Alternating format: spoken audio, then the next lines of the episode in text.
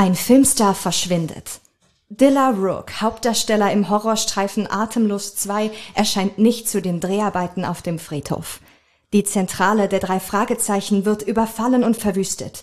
Trotzdem heften sie sich an die Fersen von Erfolgsproduzent Marty Morningbaum, seinem Regisseur und dem mysteriösen Kristallkugelguru mit dem dritten Auge.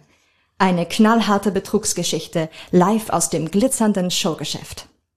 Wow. Das, das muss, da muss man wirklich mal klatschen. Das klang viel spannender. Wahnsinn. Thomas, was ist hier los? Irgendwas ist heute anders, Ja, oder? irgendwas ist anders. Ähm, Ganz anders.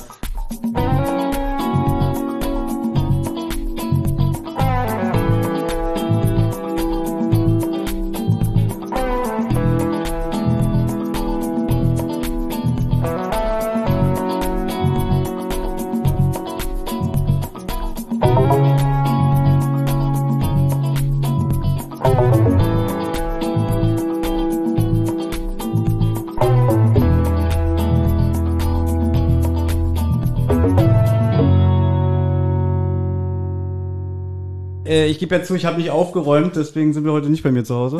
ja, ich wundere mich schon. Ähm, ich, So ordentlich, ne? alles so ordentlich und ich bin heute auch äh, im Hotel aufgewacht und ähm, ja, was das auch für ein Hotel ist. Also wir haben vorher so ein bisschen gegoogelt, in welches Hotel wir gehen, Thomas und ich und Olli ist übrigens auch dabei.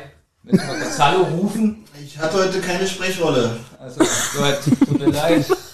Er ist auch da, er ist im Hintergrund. Ja, Ähm, damit die Olli-Fans auch was davon haben. Nee, wir haben uns ein Hotel rausgesucht und da stand ein schönes äh, Vintage Hotel und der nächste Kommentar war dann, ja, Vintage heißt nicht gleich äh, Schimmel und ähm, ja, und äh, ich bin da heute aufgewacht und Thomas auch. Wie fandest du denn dieses Hotel? Also erstmal haben wir getrennte Zimmer, das möchte Ja, ich wirklich genau. betonen, ja. ja. Ähm, naja, ich sag mal so, das Hotel ist halt sehr 60s, oder?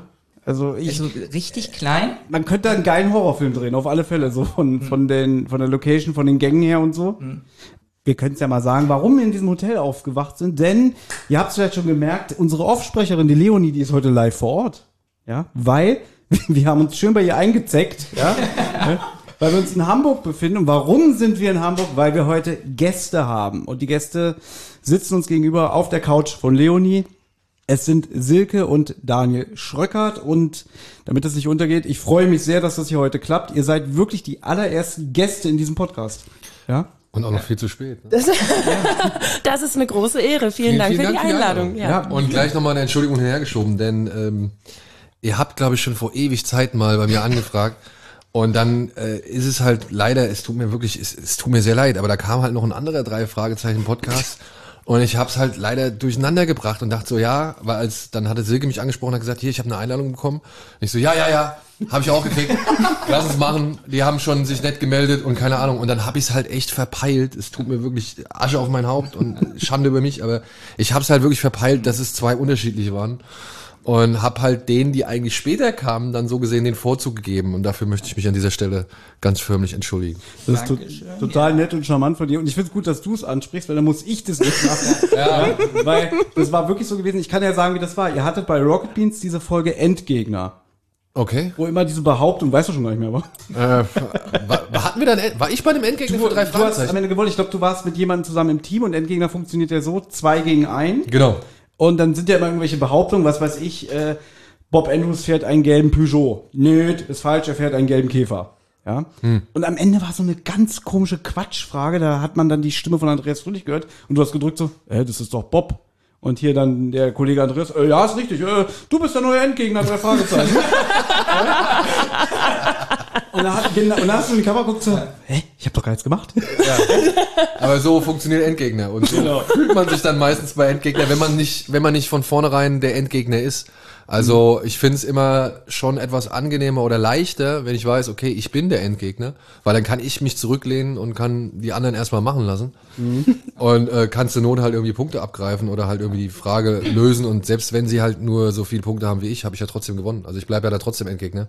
Aber so als Herausforderer ist das natürlich dann immer ein bisschen komisch, weil du dann halt auch, ja, dann checken musst, wer mehr Fragen beantwortet hat, wer mehr wusste und keine Ahnung. Ich hatte halt diese blöde ja, Soundschnipselfrage beantworten können und habe dadurch direkt zwei Punkte, glaube ich, gekriegt oder irgendwie sowas. Und deswegen war ich dann plötzlich der Endgegner in drei Fragezeichen, was ich niemals gedacht hätte. weil als, als solcher würde ich mich eigentlich auch nicht bezeichnen. Deswegen war ich einfach nur Herausforderer, weil ich gehe als Herausforderer immer gern dahin, um so zu gucken, was man so weiß noch. Da, da warst du ja bescheiden in dem Moment, da hast du gesagt, ich habe das gar nicht verdient, so eine Quatschantwort. Ähm, und deswegen hatte ich dann bei Twitter geschrieben, na ja, wenn du ein bisschen mehr über drei Fragezeichen wissen lernen willst, dann komm doch gerne zu uns in den Podcast. Gut. Finally! Und dann kam, dann kam Lockdown 1. Und dann war mir klar, scheiße, brauchst du ja nicht schreiben, weil jetzt ist eh alles erstmal, keiner weiß, was passiert. Und dann irgendwann bei Twitter lese ich dann von der Podcast, die spezial gelagert, so, wir können uns freuen, wir hatten Silk und Daniel Völker zu Gast. Da waren wir erstmal richtig maulig. Ja. Hey, kann ich, kann ich absolut nachvollziehen. Kann ich wirklich absolut nachvollziehen. Baby, okay, ich kenne ich kenn ihn seit 25 Jahren. Wir sind, wir sind zusammen zur Schule gegangen. Wie maulig war ich? ja. Aber, aber wie sehr habe ich mich zusammengerissen? Sehr und wir haben gesagt, ja, vielleicht kommen sie ja doch noch. Und wir haben dann immer so auf den äh, Spotify-Charts geschaut. Der Podcast, der war immer über uns, ja. Und da haben wir gesehen, ah, da geht er jetzt hin. Und jetzt, und jetzt, war, und jetzt waren wir das erste Mal über, über den und jetzt bist du auf einmal hier. Oh, ey, das, also da kann ich auch direkt zu sagen, ich, Ja. ich gucke mir das nie an. Ne? Also ich, ich weiß nicht, wer wo wann ist, weil ich selbst äh, mit Kino Plus irgendwann mal gerafft habe. Wir sind bei so vielen irgendwie Sparten oder und, und, und irgendwie, keine Ahnung, Angeboten oder Listen oder was weiß Ja. ich. Und da habe ich mir gedacht, das, da bin ich ja, ich ja blöd, wenn ich jedes Mal irgendwie versuche rauszufiltern, wo ich jetzt gut bin und wo ich jetzt nicht so gut bin oder wo man sich für uns interessiert oder wo wir zu passen. Und ähm, ich, ich lasse das einfach alles geschehen. Also ähm, Nicht mal ein bisschen, also so ein bisschen guckt man doch, wo man hingeht. oder? Nee, also wenn ich Wirklich? was, wenn ich, Ja. wenn ich, wenn ich irgendwelche Spotify äh, Charts oder Listen sehe, wer gerade wo platziert ist, dann sehe ich das meistens immer nur durch irgendwelche Kollegen, die sich darüber freuen, dass jetzt ein Podcast, in dem sie dabei waren oder den sie jetzt selbst machen, gerade irgendwie gut gestartet oder gut getrennt ist oder sonst irgendwas. Und ich versuche mich da ein bisschen frei von zu machen, in der Hoffnung, dass äh, es doch genug Leute gibt, die sich sowieso das anhören wollen. Oder eben halt, um auch nicht selbst irgendwie, weiß ich nicht, ich finde, das beeinflusst einen immer so ein bisschen.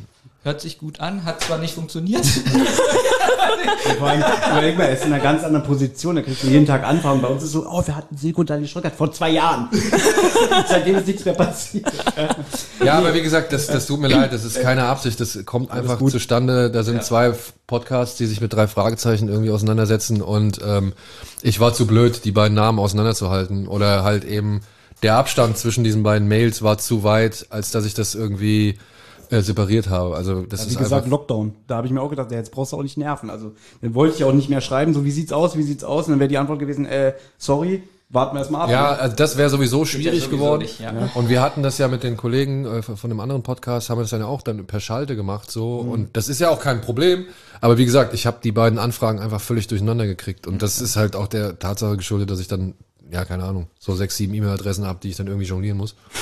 Aber uns war es wichtig, dass wir euch persönlich kennenlernen und gleich noch unsere Leonie. Also wir, für uns ist das wirklich ein sehr erquickliches Wochenende.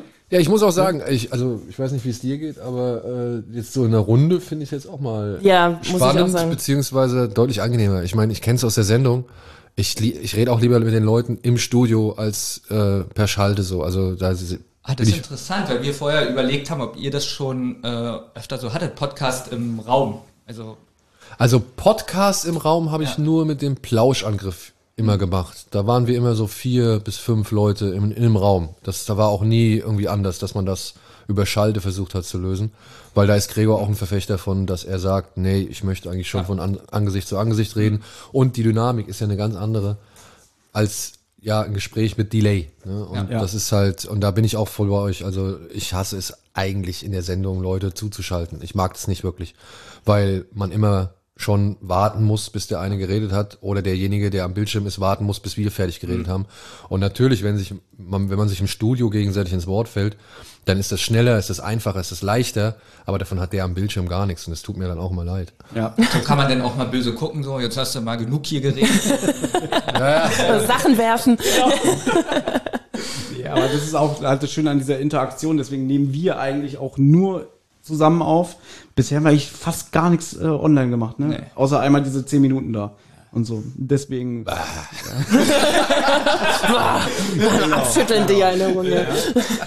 Also ich probiere ihn so ein bisschen dahin zu steuern, dass wir es auch mal online machen, dass man sich nicht jeden Sonntag treffen muss, ne? Aber naja, ich hab's da ein bisschen schwer. Deswegen. Guck mal, ihr macht das auch sonntags. Ich schimpf ja immer, dass er immer sonntags weg ist und äh, also weg im Sinne von in seinem Kämmerlein und Podcasts aufnimmt. Sonntag ist Familientag.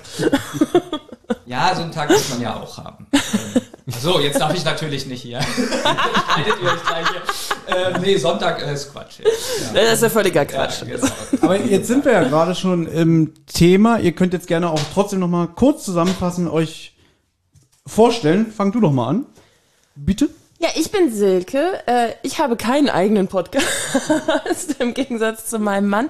Aber ich bin mit äh, Daniel und mit Steven Gätchen und mit Anne Wernicke ein Viertel der Filmgorillas im ZDF und schreibe darüber hinaus für viele Elternmagazine und Elternportale.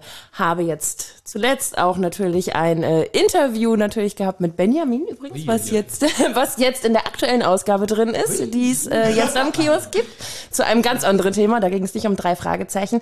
Aber ich habe viel mit den drei Fragezeichen zu tun, weil ich als äh, freiberufliche Autorin für die PR-Agentur schreibe die die Europa-Hörspiele und dementsprechend natürlich auch die drei Fragezeichen betreut. Das heißt, ich schreibe Pressemitteilungen, ich schreibe Programmhefte, ich habe für die Tour, ähm, für den Taipan habe ich das Programmheft geschrieben und ja, bin deswegen in dem drei Fragezeichen Kosmos so hinter der Kulisse immer noch so ein bisschen mit dabei. Und wir sind so mit Jens Wawritschek. Warum bringst du da nicht mit? Ja, der hat keine Zeit. Achso. Aber Steven kommt noch, oder? Steven kommt noch. Steven, Wir haben Steven dem gesagt, er muss draußen warten. ja, der muss erstmal kurz noch beim Tennisverein irgendwie das neue Turnier irgendwie beaufsichtigen und dann kommt er. Ja, stimmt, weil ich habe das hier, da habe ich mich auch geärgert, also dass ich das nicht selber erkannt habe, weil ich habe hier das Programmheft vom Dunklen Taipan, äh, die Live-Tour noch 2019, die ja 2020 weitergehen sollte, aber aus Gründen, die wir schon alle nicht mehr hören können, ne, Yep. verschoben wurde. Und ähm, da ist halt eine Beschreibung von dem Live-Fall, der auf der Bühne vorgetragen wurde. Und dann nochmal eine kurze Vorstellung von den ähm, jeweiligen Schauspielern und Sprechern. Und ganz hinten in den Credits, da steht tatsächlich Textprogrammheft Silke Schröckert. Und das ist so fantastisch, weil ähm, wer mal als Texter gearbeitet hat, der weiß, dass es das ewige Leid ist, dass man nicht genannt wird irgendwo, ne? Dass halt immer die Texte schön veröffentlicht werden und dass am Ende aber nicht drunter steht, wer das eigentlich gemacht hat. Und wenn solche Texte dann erst einmal veröffentlicht sind, vor allem wenn es online ist und dann copy-pasted wird, dann geht halt sehr, sehr schnell verloren, wo das halt eigentlich herkommt. Und ich finde das wirklich ganz besonders. Ich habe nie darum gebeten, ich habe nie darauf hingewiesen. Und ich bin ja jetzt in der Konstellation Dienstleisterin eines Dienstleisters. Also ich arbeite für die Agentur, die für Europa, also Sony Music, arbeitet. Und ohne irgendeinen Hinweis hat Europa, also Sony, dafür gesorgt, dass mein Name da drin steht. Und ich, ich habe mich danach per E-Mail gemeldet und mich bedankt, weil ich das total fantastisch finde. Ich wusste es selber nicht. Ich habe es dann mitbekommen, als die ersten Tweets losgingen, weil es haben ja noch einige Shows stattgefunden. Wir selber waren bei der ersten in Hamburg auch noch mit dabei. Und auf einmal bekomme ich dann so ähm, auf, auf Twitter Nachrichten so, äh, Silke Schröckert, bist du das? Oder gibt's noch eine andere Silke Schröckert? Und das hat mich wirklich wahnsinnig gefreut, dass da meine Arbeit so wertgeschätzt wurde. Ja. Liebe Silke, ich muss mich ganz kurz mal einmischen, weil du gerade sagtest Filmgorillas.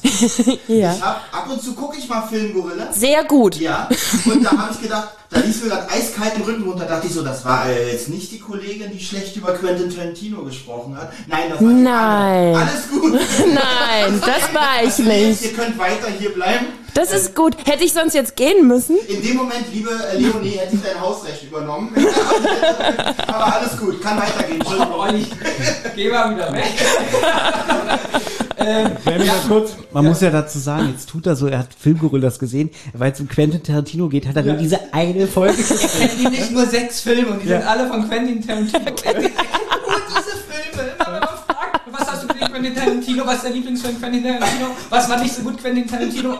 Das habe ich nie gesagt. Ja, aber bitte komm. Und dann, oh, da ist so, so, ein YouTube-Beitrag, oh, da ist Quentin Tarantino, wie er die beleidigt. Ja? Genau das. Bist du der, der den Daumen runterdrückt bei unseren Videos? Das, das du wieder aufnimmst. Dazu muss man sich anmelden auf YouTube.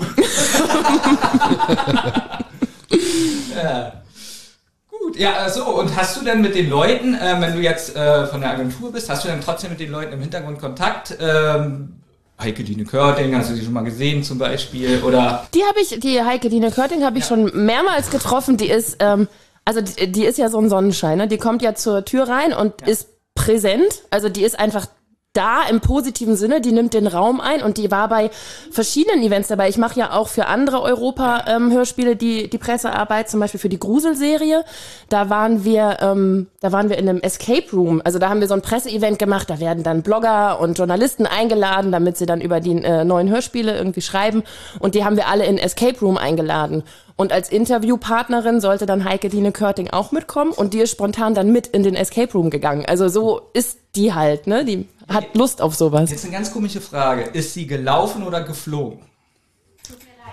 Tut mir leid. Hä? Ups, nein. Ja, da hast du die Antwort. weil Olli und ich haben mal diskutiert, ähm, weil wir haben sie ja noch, natürlich noch nicht live gesehen äh, und wir haben diskutiert, ähm, in den Folgen spricht sie ja den, äh, das ist ja kein Papagei, sondern ein Min Minor. Ein, ein Mühner. Mühner. Ja, ja. Und wir haben ganz lange diskutiert, weil sie ja dieses Geräusch macht. Ja. Ach, jetzt verstehe ich den Gag erst so. Nein, wir haben wirklich mal eine halbe Stunde diskutiert, ob sie vielleicht ein Vogel ist. Also ob sie Nein. kein Mensch ist. Also, Nein, Ja. also sie, sie ist eine Erscheinung im, in dem Sinne, dass sie wirklich, sie, sie hat halt einfach eine Präsenz. Es gibt ja Menschen, die kommen rein und ziehen Blicke auf sich, einfach weil sie so eine Ausstrahlung hat. Ne? Aber nein, sie ist menschlicher Natur, falls das deine Frage ist. Paradiesvogel vielleicht? Das trifft's ganz schön, ja. Das trifft's. Sehr gut. Alles falsch gewesen. Aber schön journalistisch aufgearbeitet. Also, danke für diesen Beitrag. Ja. Dankeschön. Soll ich wieder übernehmen? Weil sie ist sowohl unüberseh als auch unüberhörbar. Also wenn sie den Raum betritt, hörst du es auch sofort, weil die hat auch ein sehr lautes Organ. Also zumindest in den Räumen, in denen ich bisher war, in die sie betreten hat, da hat man sofort gemerkt, wenn sie dann da war. Nicht, weil man es unbedingt gesehen hat, sondern weil man es dann auch sofort gehört hat. Weil sie aber auch immer echt gute Anekdoten hat. Die, also die, die war ja bei allem dabei und erzählt halt zu jedem, die, die weiß ja sofort immer Anekdoten, die sie aus dem Hut zaubern kann. Deswegen, Ich habe ein Interview gelesen, schon vor Ewigkeiten, da, da war die Überschrift, ich habe sie alle gehabt. Ja, also ja, alle gut. Ja. sie waren alle bei ihrem Studio. Ja? Das Ja. würde ich so unterschreiben, ja. Kann ich mir vorstellen. Und wir hatten mal, wir hatten mal im Rahmen eines anderen Podcasts, hatten wir mit ihrem, ihrem wie heißt es, Foley Artist, ja, Ja, hatten wir ein Interview mit ihrem Foley-Artist, so, Ja, der auch ein bisschen, Klinkenberg. Klinkenberg, genau, der halt auch ein bisschen was erzählt hat von ihr, beziehungsweise wie es so ist, mit ihr zu arbeiten. Und das war, war schon interessant und witzig. Genau wie sein Job. Also der ist auch cool. Der ist cooler Typ, ja. Ja. Den, das ist ja auch schön, dass gerade die Leute, äh, gerade wenn sie bei so einer Live-Tour mitmachen, die eher im Hintergrund sind, dann auch mal ähm, präsent gezeigt werden, beziehungsweise, also nicht, dass sie den nach vorne schleifen, aber dass sie sagen so, übrigens, der ist für die äh, Geräusche ähm, verantwortlich und so, dass die Leute, die auch im Hintergrund ähm, die ihre Arbeit machen, dann auch mal gezeigt werden. Ist ja bei dir genauso, ne? Wenn du sagst irgendwie, was, da stand mein Name in dem PR-Heft, ne? Ja. Und ich hab's auch, ich hab's, glaube ich, bei Podcast ohne richtigen Namen gehört, da hat Eddie halt gesagt, dass du das gemacht hast. Und Ach. deswegen habe ich schon gesagt, ich habe mich geärgert. Ich so, was? Und dann habe ich das Heft geguckt, so, stimmt, da steht Silke Schröcker. Wieso hast du das nicht gesehen? ja, deswegen habe ich mich geärgert. Weil eigentlich, äh, mir entgeht nichts, oder? Nee, das ist super. Ja, nee, Danke. Ja, äh, der Daniel hat sich noch nicht vorgestellt. Ähm, du kommst ja auch von einer Zeitschrift, oder wie? Ja, und ich hatte das Pech, dass mein Name nie bei irgendwelchen Sätzen genannt worden ist, die sich in die Allgemeinheit verewigt haben. Deswegen steht zum Beispiel unter Tropic Thunder irrwitzige Kriegsfilmparodie mit Staraufgebot und dann drunter steht halt Coupé Daniel Schröcker. obwohl es doch dein Zitat war. Mein Zitat! Du hast also Filmkritiken in der Coupé gemacht. Ja, ich habe unter anderem Filmkritiken in der Coupé gemacht. Allerdings nicht direkt zu Beginn. Da musste ich dann noch so mein schärfstes Liebeserlebnis und alle möglichen anderen Geschichten machen. Oder beziehungsweise ich musste sehr viel in dem Bereich machen. Und irgendwann habe ich aber dann, ja, mehrfach anklingen lassen, dass doch so Film und DVD und Videospiele, dass das so ein bisschen mein Ding ist.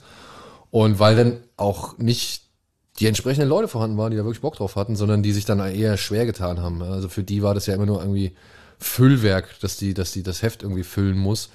Ähm, waren die ganz dankbar, dass da jemand war, der sich zum einen auskennt, zum anderen irgendwie versteht, welche Filme, welche, welche Filme in diesem Heft gut aufgehoben sind.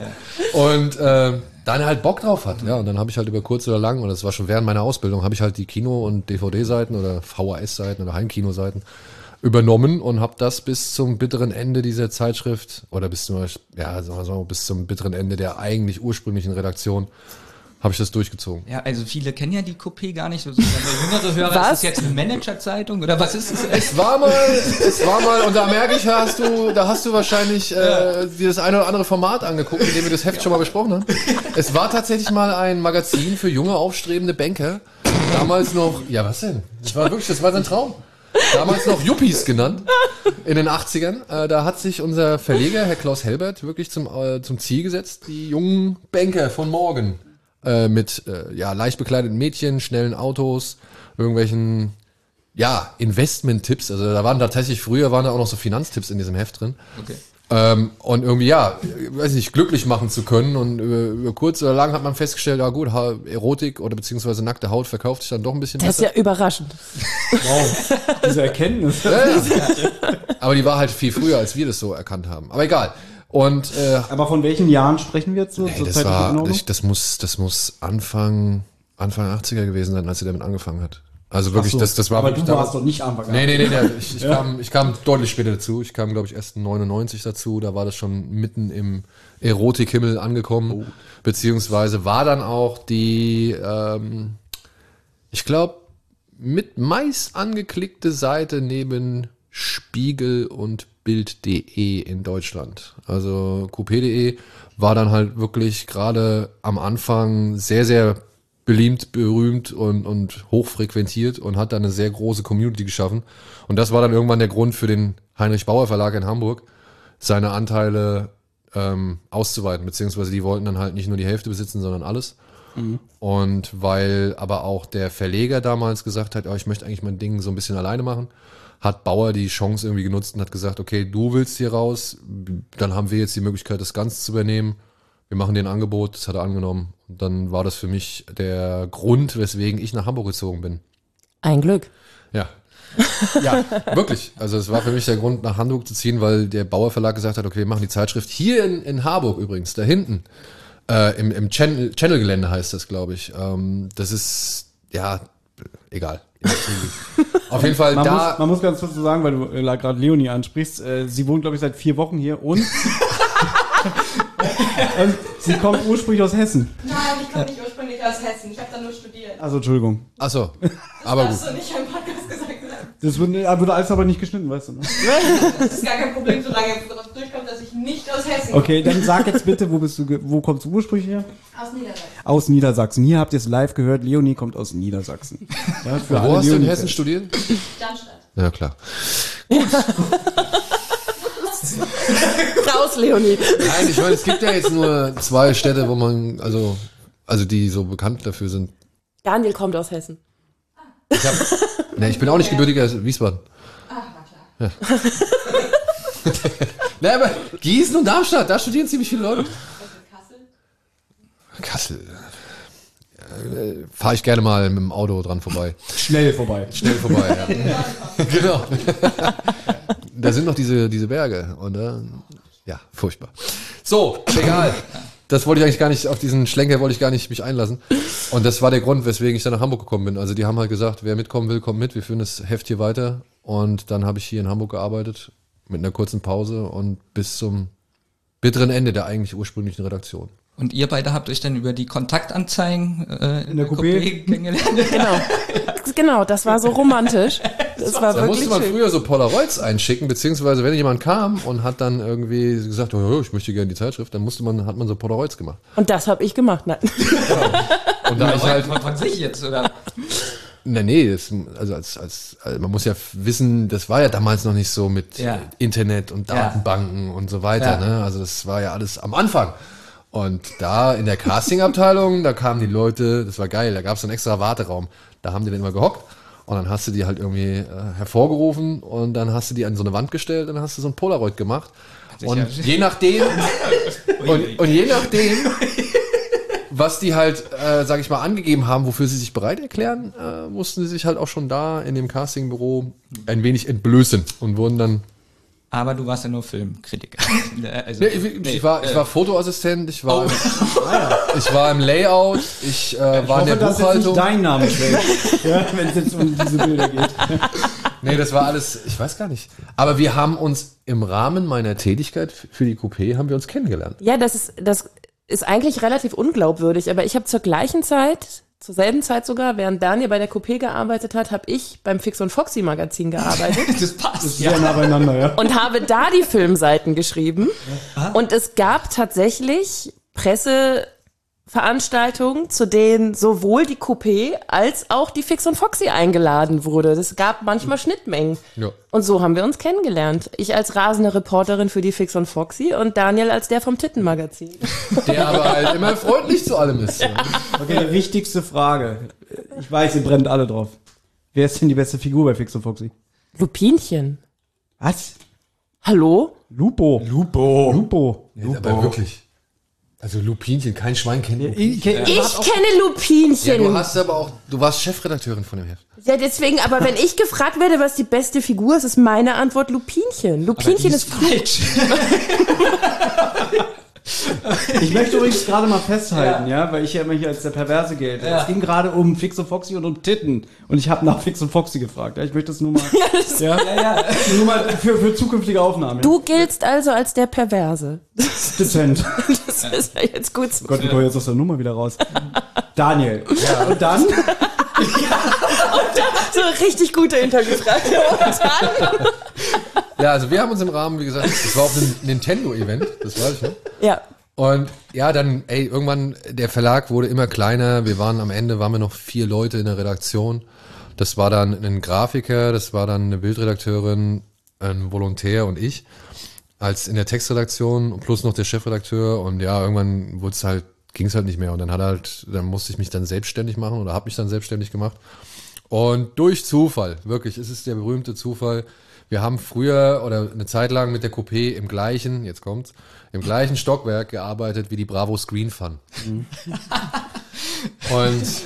Oh, eine tolle Zeit. ja, äh, wer es nicht weiß, die Bravo hat mal irgendwann mal, ich weiß gar nicht, das Heft gibt's glaube ich nicht mehr. Die Bravo hat Nee, mal irgendwann nein. versucht, äh, ein Videospielmagazin zu machen oder beziehungsweise ein Videospielmagazin-Ableger zu machen und das ging eine Zeit lang gut.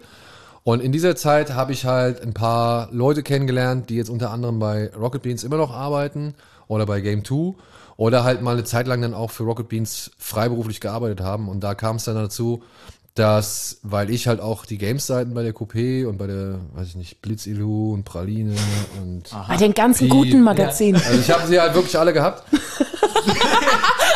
Also die Hefte. Ja, genau, die Hälfte. Und war da halt auch immer.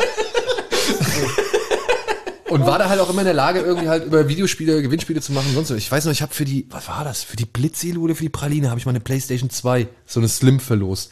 Und der, der, der, der Erfolg des Ganzen war dann noch, ich habe gefragt, ob wir so ein Ding verlosen dürfen für dieses Heft. Für Sony absolut kein Problem. Das ging wirklich so leicht. Ja, also ich habe eine Kon ich habe zwei Konsolen gekriegt, die ich im Heft verlosen durfte und wurde am selben Tag noch per E-Mail gefragt, ob ich nicht Lust hätte. Äh, Sony ist noch Sponsor vom Fantastischen Vier Konzert, was am gleichen Abend in Hamburg ist, ob ich nicht Bock hätte vorbeizukommen. Zwei Tickets würden für mich am Eingang bereit liegen. Wunderbar.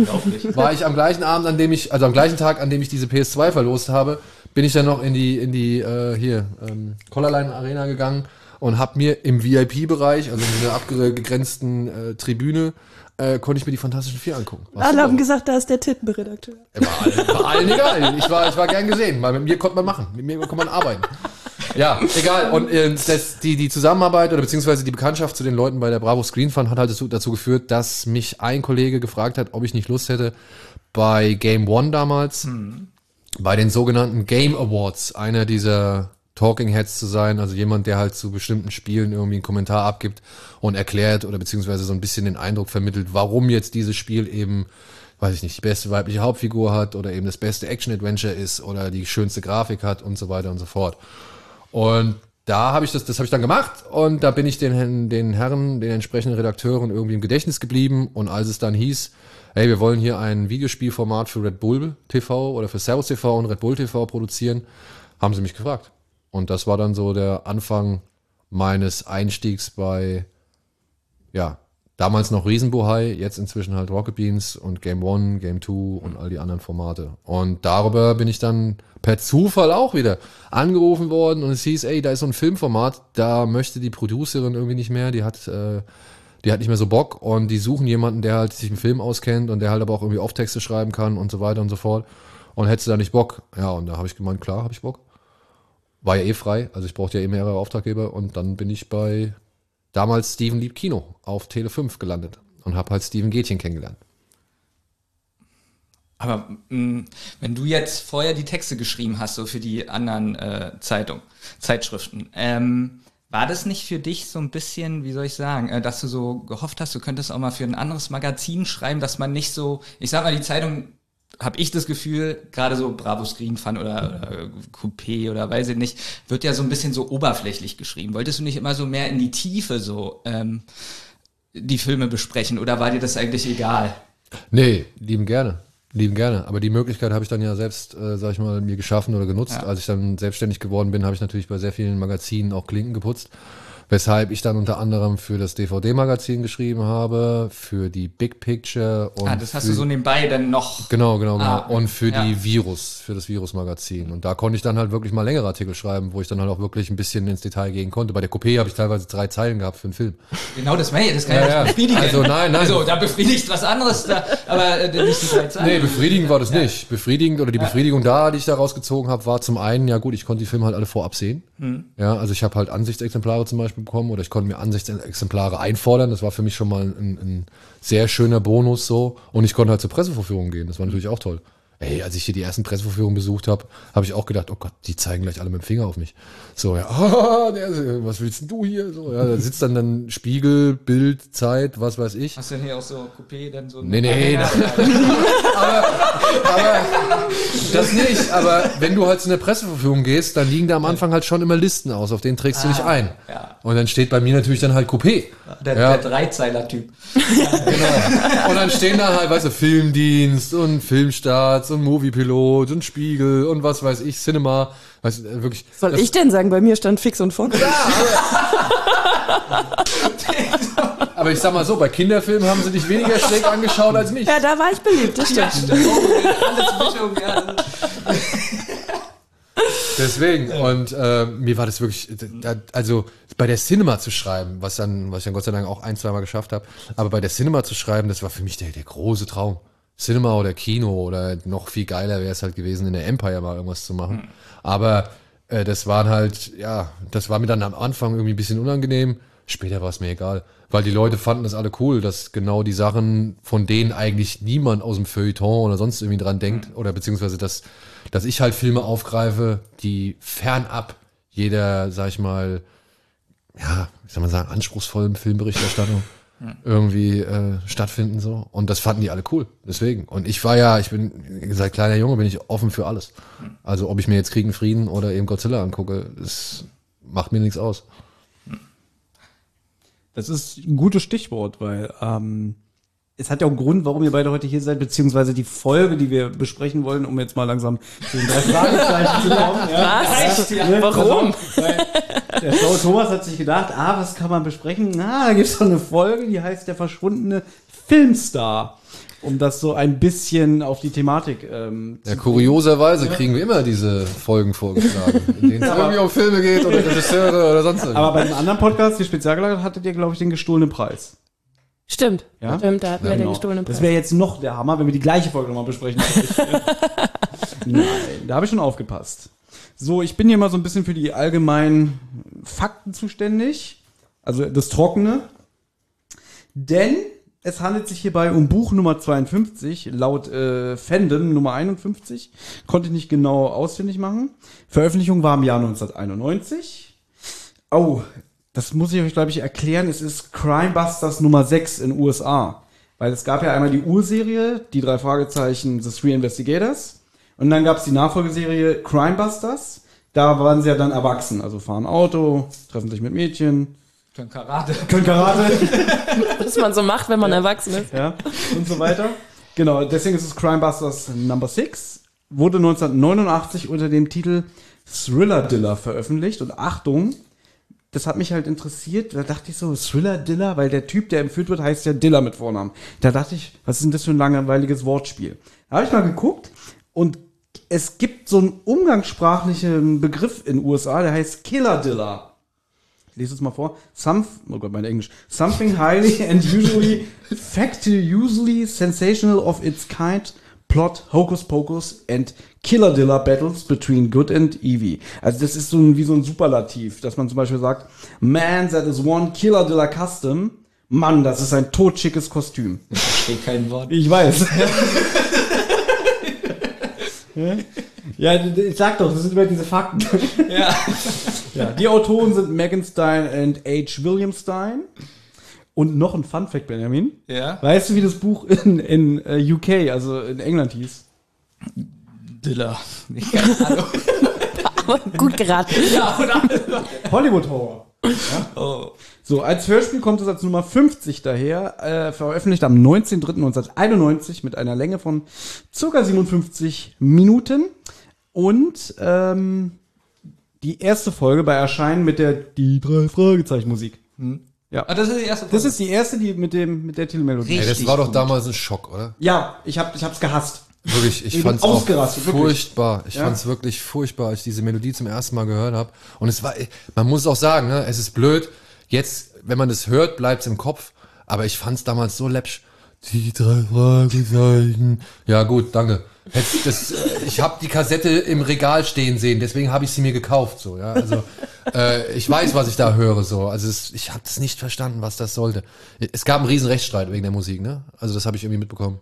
Ich glaube, jetzt machst du ein Fass Okay, okay. auf. Wenn wir darüber jetzt sprechen, ihr habt kommen wir nicht mehr auf die Zeit. Folge. Ja. Aber weißt du, was, was meine kleine Hoffnung war, als ich, als ich gelesen hatte, was der Originaltitel von diesem, von dieser Folge ist, dass die beiden Autoren ja mal wirklich richtig tief in die Schmutzfilmkiste gegriffen haben. Denn es gibt einen Film, der heißt The Driller Killer. Von 48 oder so, ne? 79, 79. Es gibt aber noch einen, so ein Musical von, so ein Musical von 48. ja, aber ich habe jetzt, also ich meine jetzt den Abel Ferrara-Film, der auch hier äh, Bad Lieutenant, das Original mit Harvey Keitel zum Beispiel gemacht hat. Und da geht's halt um so einen auch, ja, um so einen erfolglosen Schauspieler, der halt irgendwann mit so einem Bohrer halt irgendwie durch die Gegend zieht und halt wahllos irgendwelche, nicht wahllos, aber halt Leute umbringt. Mit diesem, auf Deutsch, ja, der Bohrmaschinenkiller. Ich weiß gar nicht, ob ich das erwähnen darf, aber ja, Ja, wir sind explizit. ja gut. Nee, aber kann ja sein, dass der, obwohl, das Fass mache ich jetzt nicht auf. Egal, aber ich hatte halt ein Ja, bisschen wir die reden Hoffnung. ja immer über die Jugendfreigabe. Also die, die es bei Karstadt auf dem Grabbeltisch für 3 Euro Geschnitten, ja, geschnitten. Deswegen, gut. Wir, wir, kennen, wir kennen auch nur die 10 Minuten Version von Braindead, ne? Genau. ja. Ja, ich hatte so ein bisschen die stille Hoffnung, dass das irgendwie darauf anspielt, aber nicht so wirklich. Okay, da, da könnte man sagen, ein Drei-Fragezeichen-Buch. Ich glaube, man sollte den, das ist jetzt hart, was ich sage, nicht so viel Cleverness zutrauen. Aber da muss ja nicht Cleverness sein. Es kann ja so ein, schon ein bisschen so Filmliebe und Hingabe sein. Also, und wer weiß, ich meine, man lässt sich ja von tausend Sachen inspirieren. Man muss ja schließlich 200 Geschichten ja, schreiben. so ein kleiner Insider. Also ich kann ja schon mal sagen, ich habe im Vorfeld, das ist so ein Dreifachband, den ich habe, ich habe wirklich nochmal das Buch jetzt in Vorbereitung gelesen. Aber ihr kennt es bestimmt auch, es war vor über einer Woche, ich habe schon wieder alles vergessen. ich kann nur sagen, das Buch ist wirklich wieder komplett anders. Also der Fokus liegt sehr auf Peter, was ich gut finde, weil Peter ist ja eigentlich mein Lieblingsfragezeichen. Ähm, und diese Crimebusters-Ära zeichnet sich auch dadurch aus, dass so dieser amerikanische äh, Lebensstil von damals sehr hier verarbeitet wird. Also ähm, Bob ist so, so ein Womanizer geworden. Ähm, äh, was Benjamin vorhin gesagt hat, in den Büchern, das fehlt komplett in dem Hörspiel. Zum Glück, in Zum den Glück. Büchern, ganz Ja. schlimm. Die können alle Karate, Judo schlagen, die Genau. da zusammen. Mit und- einem Handkanten, Ja. Yuki Uze, äh, mäht er ihn nieder. Auch richtig so, die ne? Begriffe, also das sind die echten Karate-Begriffe, die da drin stehen und so. Das ist, äh, Aber ja. schon im englischen Original. Nein, im Deutschen. Aber, also ich meine, war das dann vielleicht im Zuge dessen, dass sie gedacht haben, oh hier, wir müssen ein bisschen TKKG-Konkurrenz machen? Nee, nee, das waren ja noch die amerikanischen Fälle. Also gut, pass auf, kann ich nur Achso, das meintest du. Ja, Ja, genau, die amerikanischen Fälle, aber die haben es im Deutschen auch so übernommen. Weil, weil es gab ja in den USA, wie gesagt, diese Ur-Three Investigators Serie und da ging dann halt irgendwann die, ähm, die, die, die Zahlen runter von den Verkäufen, weil es gab ja diese Konkurrenzserie, die in Deutschland keiner kennt, die Hardy Boys. wow. Guter Titel. Nein, also Es ist sehr bekannt in der amerikanischen äh, Popkultur. Und hier kennt's keine Sau. Äh, und weil die dann auch irgendwann erwachsen wurden im Laufe, ähm, glaube ich, der Buchserie, hat man dann halt gesagt, Mensch, da machen wir die Detektive jetzt Stehe. auch älter, die können jetzt Autos fahren und die, die, die machen jetzt halt dann nicht mehr so eine mystischen Fälle wie zum Beispiel, oh, ein Gespensterschloss, da ist ein Geist, sondern eher so, hey, da ist ein Typ, der hat mein Auto geklaut, hinterher und so. Bisschen handfester. Genau. Spoiler war ein Flop. ja. Und nach elf Folgen wurde das ganze Konzept in den USA eingestampft. Damit endet auch hier die amerikanische Originalbuchserie. Und seit 1993 sind nur noch deutschsprachige Autoren für die Serie verantwortlich. Und der Europa übernimmt die halt natürlich, die Hörspiele, ne? Genau. Das musst du doch wissen, wieso erzähle ich dir das alles? Ich habe den Eindruck, du bist noch ein bisschen tiefer in der Materie drin als Wenn ich. mal was ist, ich bin Tag und Nacht erreichbar. Sehr gut. Silke, welche Musik ist dann für dich die drei Fragezeichen Anfangsmusik? Also ich muss sagen, dass ähm, ich die, die ursprüngliche auch sehr, sehr viel lieber mag, aber mich trifft es nicht so ins Herz, wie mein Ehemann das jetzt eben gerade gesagt hat. Also dieser, dieser Wechsel der Musik, der hat mich jetzt nicht so mitgenommen, weil ich, glaube ich, nie so chronologisch gehört habe. Also ich glaube, wenn man jetzt wirklich immer sich die nächste Folge und dann auf einmal ändert sich das, ne, dann verstehe ich, dass das einen das irgendwie fertig macht. Aber ich habe immer durcheinander gehört und später angefangen und jetzt auch eher die ganz neuen Sachen natürlich gehört, berufsbedingt. Und deswegen war das bei mir jetzt nie so ein Stich ins Herz und ich bin da etwas versöhnlicher. Das sagst du jetzt aber nicht nur, weil du da so mitarbeitest. Vor eine Liste bekommen, was ich sagen darf und was nicht. Weißt du? Aber so ist ja die Konstellation auch in diesem Podcast. Also ich bin, ich kann sagen, der reine Fan. Olli ist mehr so der Casual-Hörer, kennt's auch von früher. Äh, und Benjamin ist jetzt, ja, so ganz neu ist er nicht mehr, aber er Seit ist, drei Jahren ja, das. er hat's vorher nie gehört. Okay, verstehe. Dadurch war es ganz interessant, dass wir diesen Podcast machen, jemanden reinzuholen, der wirklich null Affinität dazu hatte. Und deswegen sieht er es eigentlich so ähnlich wie du, dass er sagt so, mein Gott, äh, ist doch gar nicht so schlecht, dieses die drei Fragezeichen. Ja, und das ist, aber das ist ja auch ein Phänomen, was wir bei Filmen beobachten, ne? Wenn Daniel mir irgendwas leidenschaftlich zeigt, wo irgendwie seit Jahrzehnten sein Herz dran hängt und dann gucke ich das zum ersten Mal und dann fehlt halt irgendwie so dieser kindliche Enthusiasmus oder auch einfach die, die nostalgische Verklärung, die man ja auch manchmal bei Dingen hat. Es gibt so viele Filme, die sind nicht gut und die waren aber fantastisch, wenn man sie als Kind geguckt Ein hat und das ist, also ich, Maniac Cop. Wenn ihr Kopf ist super. Wenn ihr Kopf finde ich super. Also ich bleib mal bei mir, damit ich jetzt nicht einen Ehestreit entfache äh, und wir auf dem Rückweg nicht mehr sprechen im Auto. Ich bleib jetzt mal bei meinem persönlichen Lieblingsfilm. Ich habe ja Clueless geliebt als Teenagerin und wollte den dann an meinem Geburtstag nochmal zeigen, habe ein Kino gemietet und alles und zum Glück habe ich mir den vorher nochmal angeguckt. Der ist halt nicht witzig aus heutiger Sicht mehr so richtig, weil da halt viele Gags drin sind, die heute nicht mehr funktionieren, weil jeder hat heute wirklich ein Handy. Und damals war das so, dass du dachtest, oh mein Gott, die haben ein Handy mit in der Schule, wie geil ist das denn? Und ich glaube, das ist so ein bisschen das, dasselbe bei Hörspielen. Wenn du das als Kind immer schon gehört hast, dann gehst du da ganz anders mit Herz und Seele und Leib dran und bist dann auch beleidigt, wenn sich die Titelmusik ändert. Und ja, Nee, das kenne ich bei äh, Auf der Suche nach dem goldenen Kind. Äh, Thomas kann das schon nicht mehr hören. Oh Gott, ja. Ich will ihn euch haben. Ich so einmal höre wirklich. Ja. Es ist so ich habe den ganz Film. Ja, guck mir das an. Es Ich habe den so, ganz spät gesehen, deswegen fehlt mir da auch diese Leidenschaft. erstmal gibt es davon keine Blu-ray und so, also die Ich habe mir Qualität für auf DVD. 50 Mark damals die Weil ich ihn DVD dir empfohlen habe. Du fandest ihn schlecht, ich habe ihn dann bekommen. Ist das super. 50 Mark. Aber es ist so, ein guter Film und jeden, also auch die Bewertung, die ich Okay. immer lese, 4 von 10, Du kennst 3 meinen von 10. Lieblingswitz. Ja, hier, den, das Pergament, das kann man gut, ne? Das kann man gut ablecken. Ja, aber auch, auch da, jedem, den ich diesen Film zeige, sind alle enttäuscht, was für ein schlechter Eddie Murphy-Film und weiß ich nicht. Und das ist für mich, äh, ich weiß nicht, ich muss weinen, wenn Ja, Leute erzähl mal die Handlung. Die Handlung. ähm, Er kann's nicht. er hat diesen Film 300 Mal in seinem Leben gesehen. Dann sage ich, erzähl doch mal die Handlung. Nee, das geht nicht, das ist Agent Spengler. ja. Ähm, ich kann keine Filme zusammenfassen. Deswegen ist es auch immer ganz ich auch nicht. Genau. aber du bist mein Filmbrüder. Ich kann auch keine Filme zusammenfassen und muss da eher sagen, äh, wenn ich was von äh, Daniel sehe, wie er das so zusammenfasst in so ein paar Sätzen, das bewundere ich. Na, jetzt muss ich auch mal für meinen Ehemann schwärmen, was Daniel vor allem kann. Der guckt sich eine Sache einmal an Ja. und hat die Reihenfolge der Szenen noch im Kopf. Und das war jetzt auch in Vorbereitung auf heute super. Ja. Daniel hört sich das Hörspiel an und der weiß die, also der weiß die Reihenfolge, was wann passiert. Ich muss so, ich muss so eine Folge fünfmal hören, bevor ich jetzt weiß, waren sie jetzt erst in dem Haus oder erst in der Zentrale.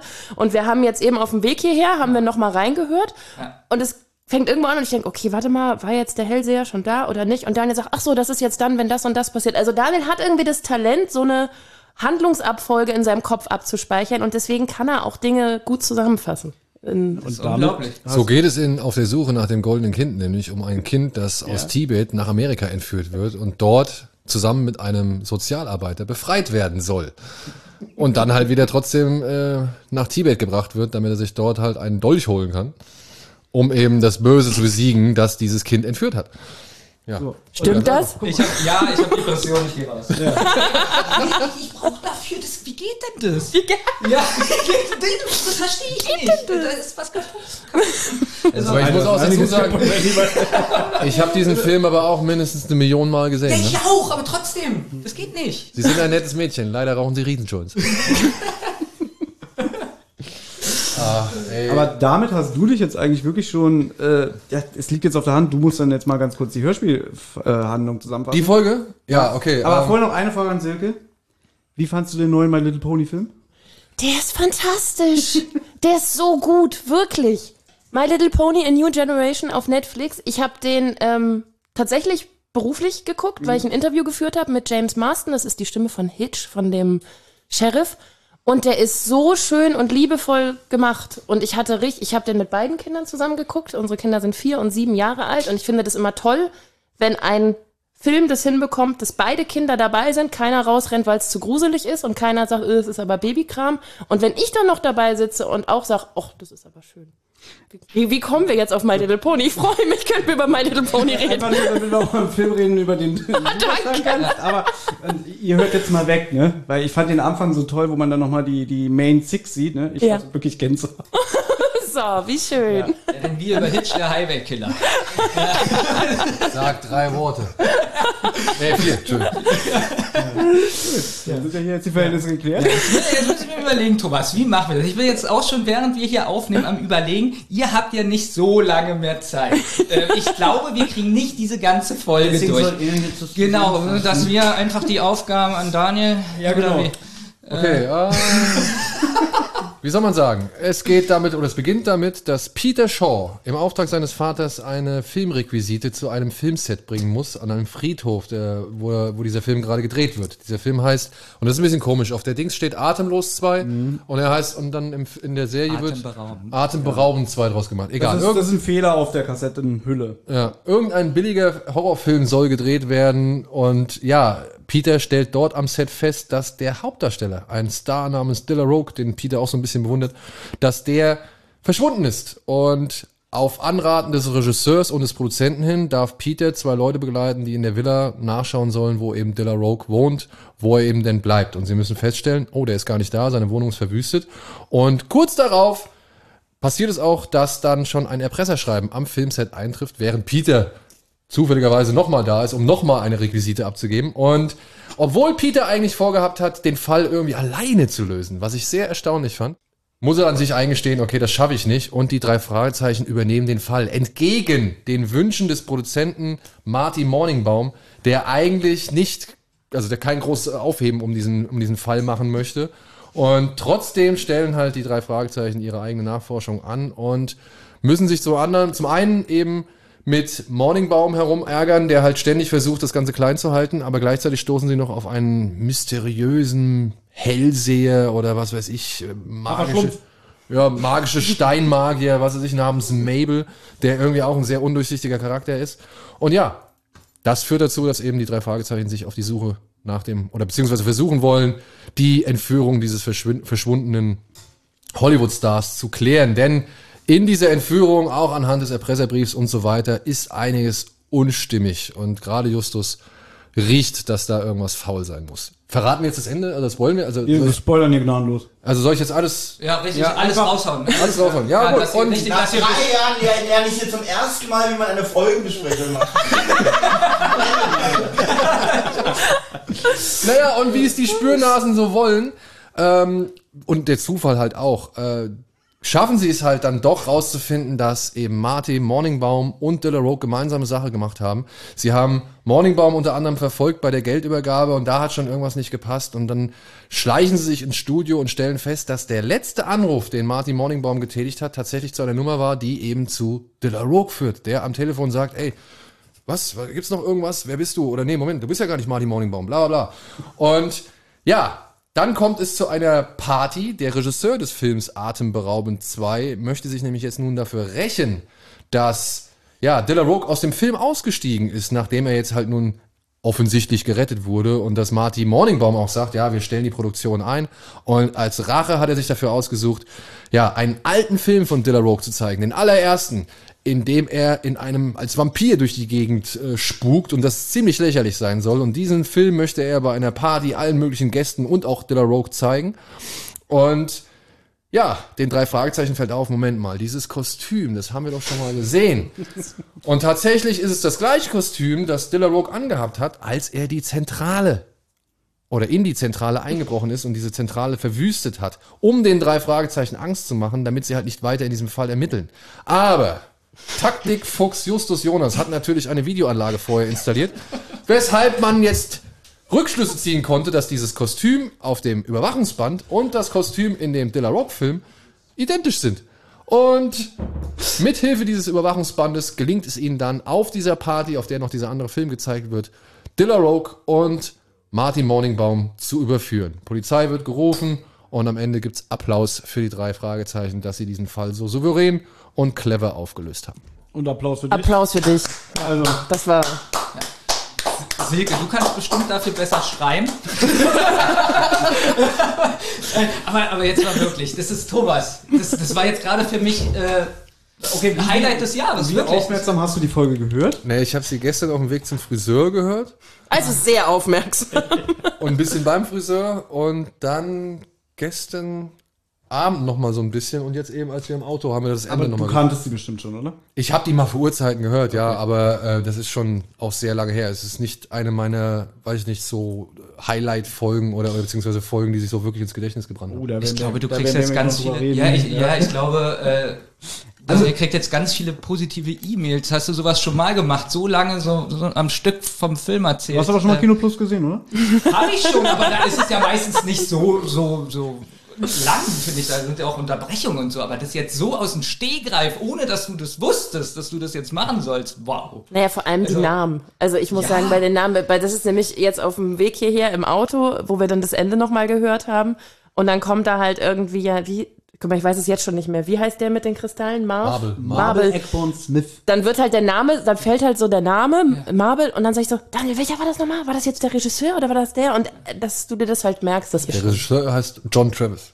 Richtig. Ja, weil Thomas hat sich schon geschämt, wenn ich das vorlese, weil ich kann mir gar nichts merken. Bei mir heißt er Guten Morgen Baum und Marvelheld und ich kann mir das nicht merken. Ich bin wirklich fasziniert. Ja, ich muss sagen, äh, Marty, Marty Morningbaum ist mir natürlich schon so ein bisschen jetzt aufgefallen, wo ich mir auch so denke, hm, ob man da nicht irgendwie so ein gewisses Klischee, äh, sag ich mal, eingearbeitet hat, was man vielleicht nicht unbedingt hätte einarbeiten müssen. Na, äl älterer Produzent, silberne Haare, immer auf dem Weg zum Tennisplatz und Sport und so. Im Buch ist es auch so, dass der im Büro ähm, so ein Laufband hat, auf dem er so nebenbei trainiert. So, ah, kommt rein, Jungs und so. Ah. Ja, also, Und andauernd piept immer seine Armbanduhr, immer so, nächster Termin, nächster Termin. Ich habe dich unterbrochen, ganz kurz, damit es weg ist aus dem Kopf. Warum Peter so versessen ist, den Fall allein zu lösen, ist natürlich im Buch wieder klarer. Der kommt da an und kriegt das alles mit und er bewundert Dilla Rogue. Und dann schämt er sich so ein bisschen, weil wenn er in dieser Strandvilla ist und da ist ja alles voller Scherben. Und dann denkt er, ach Justus ist so klug, der würde sofort irgendwas sehen und so. Und ich bin aber nur Peter, ich bin nur hier der, der starke Mann. Und dass er wirklich so denkt, nein, prägt dir alles ein und so. Und dass er wirklich so, ja, wie so eine kleine Identitätskrise hat, aber es allen beweisen will.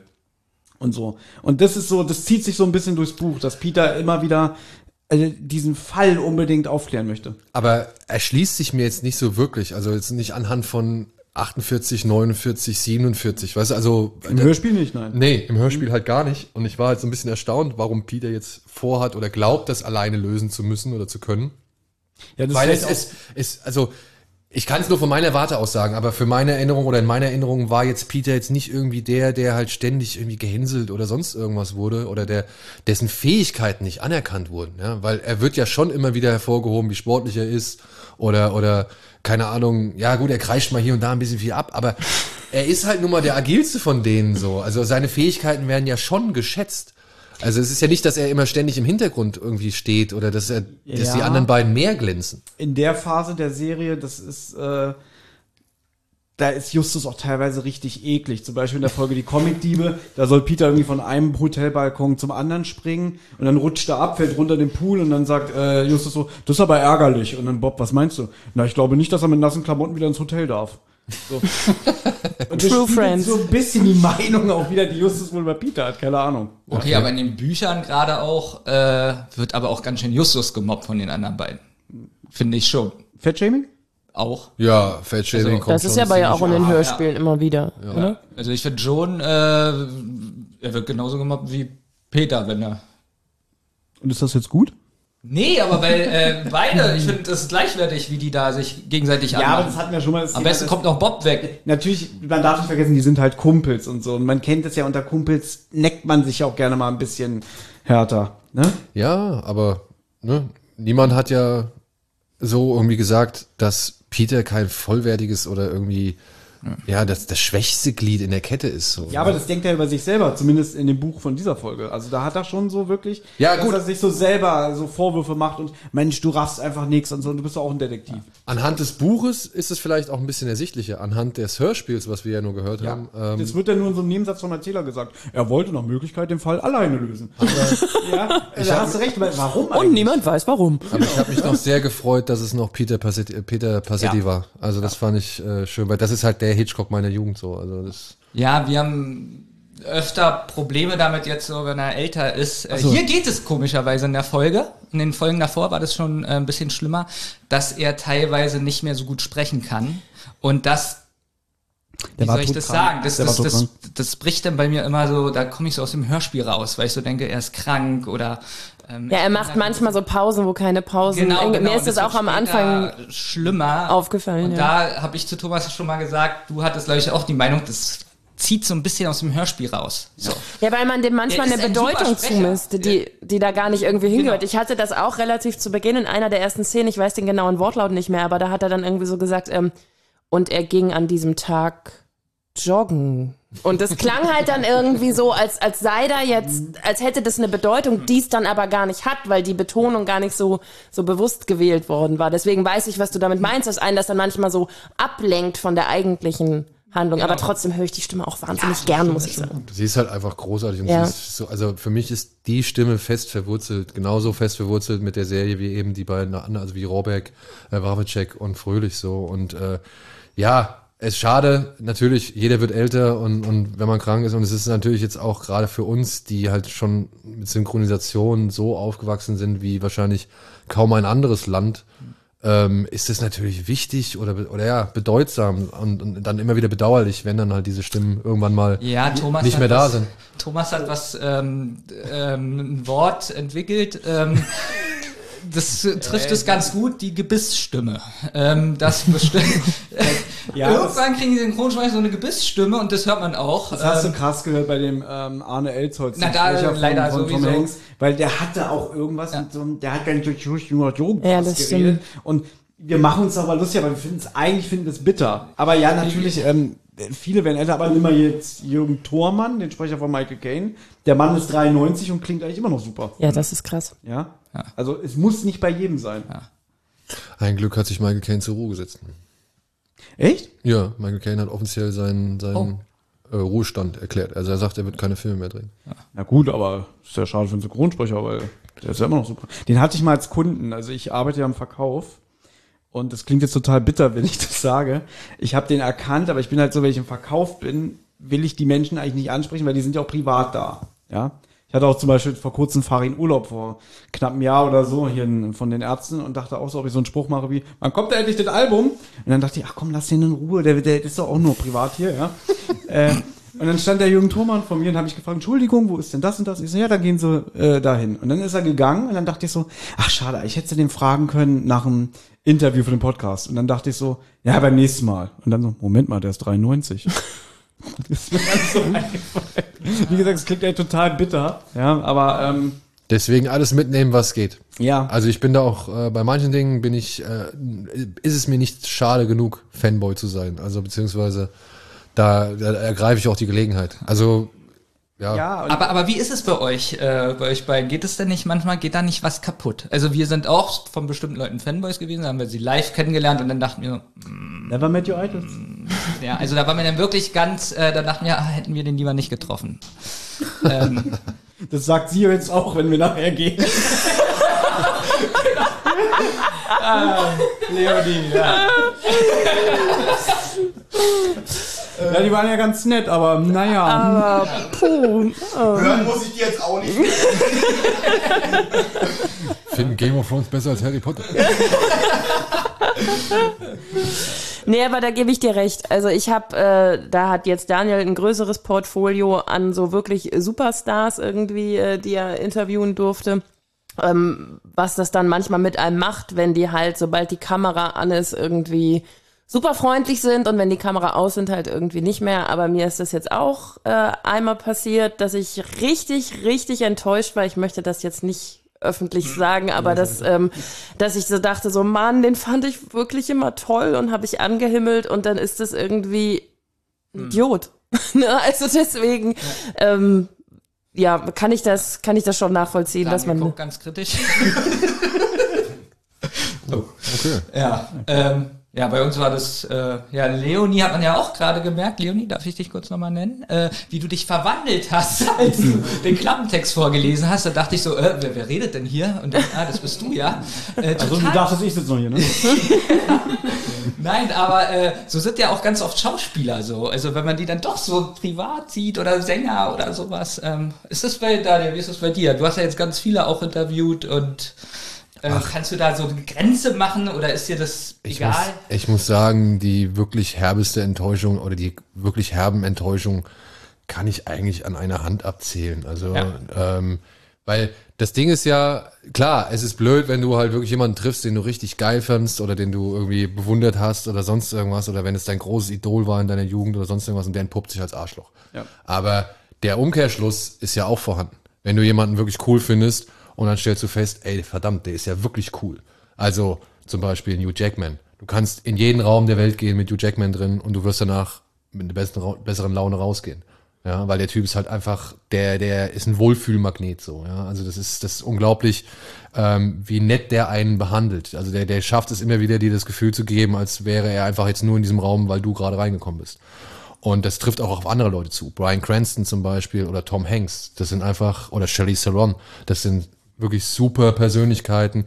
Eine, eine Frau Theron ist vielleicht ein bisschen distanzierter so, aber du merkst halt schon, warum die da sind, wo sie sind. Ja, weil die halt wirklich zum einen professionell sind, aber weil die zum anderen halt auch wirklich einfach sympathisch oder irgendwie was Einnehmendes haben. Also sie sind entweder sympathisch oder sie haben halt irgendwie etwas, was dich, keine Ahnung, dich auf, also weswegen du dich auf die fixierst so. Und ähm, so wirklich Arschlöcher, ja, gab es meiner Ansicht nach eigentlich denkwürdig nur zwei. Und die kann ich auch gerne benennen. Das eine war Ben Kingsley. Das werde ich auch nie müde. Ich sag, das ist ein toller Schauspieler. Da habe ich kein Problem mit. Menschlich ist es ein Arschloch. Ja, also wenn du glaubst, du musst Sir angesprochen werden, nur weil irgendjemand mal entschieden hat, dass du einen Sir kriegst, dann, ähm, dann hast du irgendwas nicht richtig gepeilt. So, also tut mir leid, aber kein, kein Problem mit seiner fachlichen Kompetenz oder mit seinem Können oder mit, seiner, mit seinem Talent. Alles super. Respektiere ich bis zum Ende meiner Tage, würde ich aufs Blut verteidigen. Menschlich muss ich mit diesem Mann nichts mehr zu tun haben.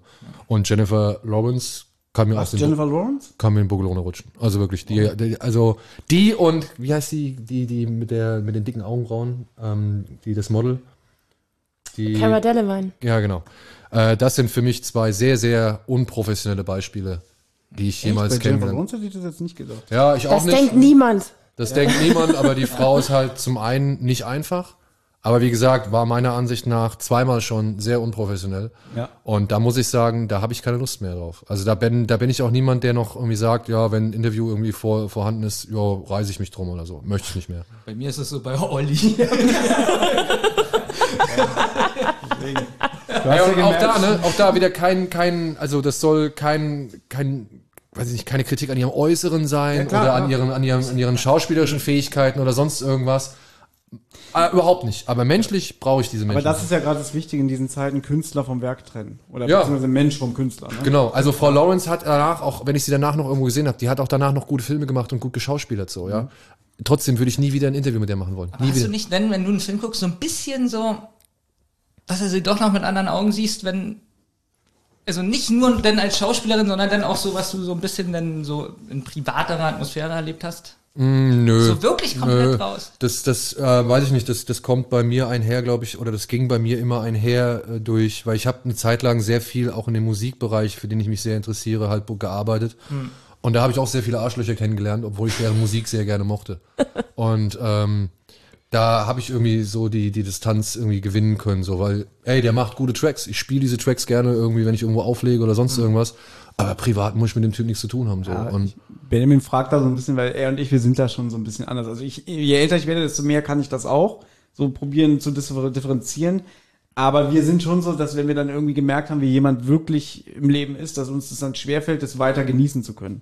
Also, Das, du, das will ich auch niemandem irgendwie absprechen. Das ist äh, wirklich für mich auch ein ganz normaler Prozess. Wenn ich jetzt irgendwie merke, ey, menschlich ist das ein Arschloch, also kann ich mich auch nicht mehr so wirklich dafür begeistern. Aber ja, ich weiß nicht, also spätestens Tom Cruise wäre für mich dann halt so das Beispiel oder, oder Jackie Chan, wo ich dann sage, ey, was soll ich jetzt machen? Ich bin mit den Filmen aufgewachsen so. Ich äh, respektiere, dass Tom Cruise sich halt einfach todesmutig von so einem Hubschrauber fallen lässt oder aus so einem Flugzeug stürzt. Wie soll ich das nicht irgendwie honorieren? Ja. ja? Und da ist mir pri privat, was der privat gemacht hat, ist mir da in dem Moment egal, weil ich sitze in dem Kino, um etwas zu erleben, was ich normalerweise nicht erleben kann. Und weil ich etwas sehe, was man normalerweise auch nicht so einfach macht. Und dafür habe ich Respekt, so, ja. Und das, ähm, ja, fällt bei manchem schwer, das will ich auch gar nicht irgendwie absprechen. Und trotzdem versuche ich es halt so oft es geht, so, ja, so stark wie es geht, aufrechtzuerhalten. Also das ist, ist ja auch bei uns Teil des Jobs teilweise. Ne? Also was bringt's mir, wenn ich sage, ah, ich mag Frau Lawrence nicht, aber American Hustle ist trotzdem scheiße.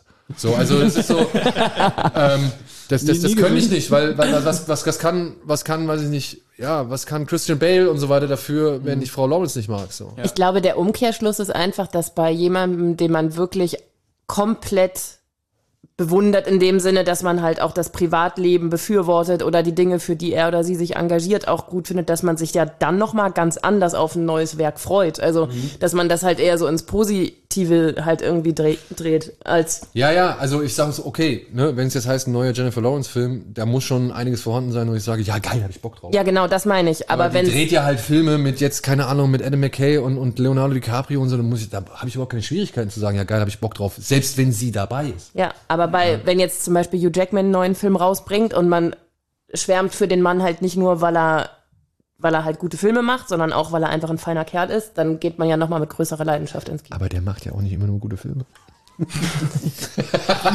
okay, bevor jetzt wirklich. Ich wollte dir, ich wollte dir doch gerade den Rücken Hast du stärken. ja, hast du ja, ist ja richtig. Also, ich sag mal nur so, es gab eine Situation, die war wirklich schwierig für mich. Die war wirklich, wirklich schwierig für mich. Wo ich erst gedacht habe, Bruce Willis wird schwierig, musste ich feststellen, nee, Arnold Schwarzenegger ist nochmal eine ganz andere Ecke, weil ich bin wirklich Hardcore Arnold Schwarzenegger-Fan. Und diese drei Minuten Interview, die ich nur mit ihm hatte, ja, was halt wirklich auch eine Frechheit war, ähm, die waren halt schwierig, weil ich so viele Sachen stellen wollte und so viele Fragen stellen wollte, die ich aber nicht stellen konnte, weil ich ja noch irgendwie im Hinterkopf behalten musste, oh, du musst mir eigentlich noch was zu Terminator aus dem Kreuz leihen. und und ähm, das war halt so ein bisschen, das war so ein bisschen, ah, du hast tausend, tausend Dinge, die durch den Kopf gehen und dann sitzt da der Typ, den du jetzt endlich mal sprechen kannst, ja, den du schon immer Hasta la Vista an, an den Kopf knallen wolltest und sonst irgendwas. Und, ich, und, ich, ich wüsste, was ich ihm sagen würde. Ich kann. genau, genau. Und, und, und all so Sachen. Und dann musste halt aber trotzdem noch irgendwie den, den Job im Hinterkopf behalten. Da war ich so ein bisschen, mh, das war so kein erfüllendes Interview, so. Das war so, da war ich so ein bisschen geknickt, dass es kacke war. Aber standst du dir da selber im Weg? Dann Da stand ich mir selbst im Weg. Ja, ja, ne? da stand ich mir selbst im Weg. Aber dann kam halt danach, dann kam halt so, so, so eine, eine Minute ungefähr danach, außerhalb des Interviews, wo ich gesagt habe, ah Mann, jetzt wollte ich Ihnen eigentlich noch ein Zitat auf Deutsch sagen, um, damit Sie erraten können, aus welchem Film das ist, ob Sie halt auch die deutsche Synchronisation kennen. Und das fand er geil. Das fand er richtig cool. Also war ich schon längst nicht mehr im Interview, sondern stand neben ihm und dann hat er gemeint, okay, tell it. Und dann meinte ich zu ihm, du bist so abgrundtief hässlich. und er guckt mich an und kriegt's nicht auf die Reihe. Und dann meinte ich, should I say in English? Uh, yes. You ugly motherfucker. und er fängt an zu lachen. Er fängt wirklich an zu lachen. Er, er fand er fand's wirklich. Der Ja. Königsschlag, oder? Ja, das war, das war halt wirklich geil. Aber das war halt nicht im Interview, sondern das war halt abseits davon. Das ist etwas, was man halt irgendwie dann nicht mehr so, das, das muss ich in meiner Erinnerung behalten. Und es gibt keine Aufzeichnung es gibt keine Aufzeichnung. Wenn er sich an das Zitat gar nicht mehr hätte erinnern können, dann wäre es ziemlich unangenehm. Ja, aber nee, also bei Predator, da hat er dick breit gegrinst und äh, Daumen hoch und ja, das war dann so ein versöhnlicher Ausstieg. Aber weißt du, vorher, da habe ich mich wirklich, ich weiß nicht warum, ich habe mich schlecht gefühlt. Da muss ich dir eine Frage stellen und dann müssen wir auch noch mal kurz zum Hörspiel kommen. Es tut mir leid. Alles gut, ich stell dir auch die Frage. Was, was, was ist mit Mark Wahlberg? Was ist mit der Marky Mark Platte? Ähm, habe ich ihm nie vor, vorgehalten. Ich, ich hatte sie dabei. Ich hatte sie wirklich dabei, weil ich gedacht habe, rastet wirklich aus dann? Ich weiß nicht, ob er ausrastet. Aber Mark Wahlberg ist auch niemand, der wirklich leicht zu knacken ist. Ja. Und gerade in so fünf Minuten Interviews, mh, ja, der kommt da nicht so raus. Und ich hatte einmal halt das Glück, dass ich so zwei Interviews zusammengeführt worden sind und irgendjemand ist ausgefallen, da hatte ich dann mehr Zeit und dann konnte man mal mit dem so ein bisschen sprechen. Dann habe ich ihn immer noch nicht auf die Marky Mark Platte angesprochen, weil ich halt auch gehört hatte, ne, also der rastet aus, sobald du ihn mal darauf ansprichst, so und der will es nicht. ähm, da habe ich gedacht, okay, dann lasse ich sie doch in der Tasche. ähm, und wirklich, ich meine, ich mache das nicht oft. Ich mach, ich hab, ich kann, ich kann euch an einer Hand auch erzählen, wie oft ich irgendein Gimmick mitgebracht habe, dass mir das jemand unterschreibt. Das kann ich bestätigen, weil ich unbedingt ein Channing Tatum Autogramm haben wollte und mein Ehemann mir gesagt hat, das ist zu unprofessionell, das mache ich nicht. Und ich, ich habe es wirklich, ich habe es ich hab's bisher in meinem Leben zweimal gemacht. Das war einmal bei Robert Zemeckis, dem habe ich meine Back to the Future Box unter die Nase gehalten und habe gesagt, bitte. Bitte. Brauche ich.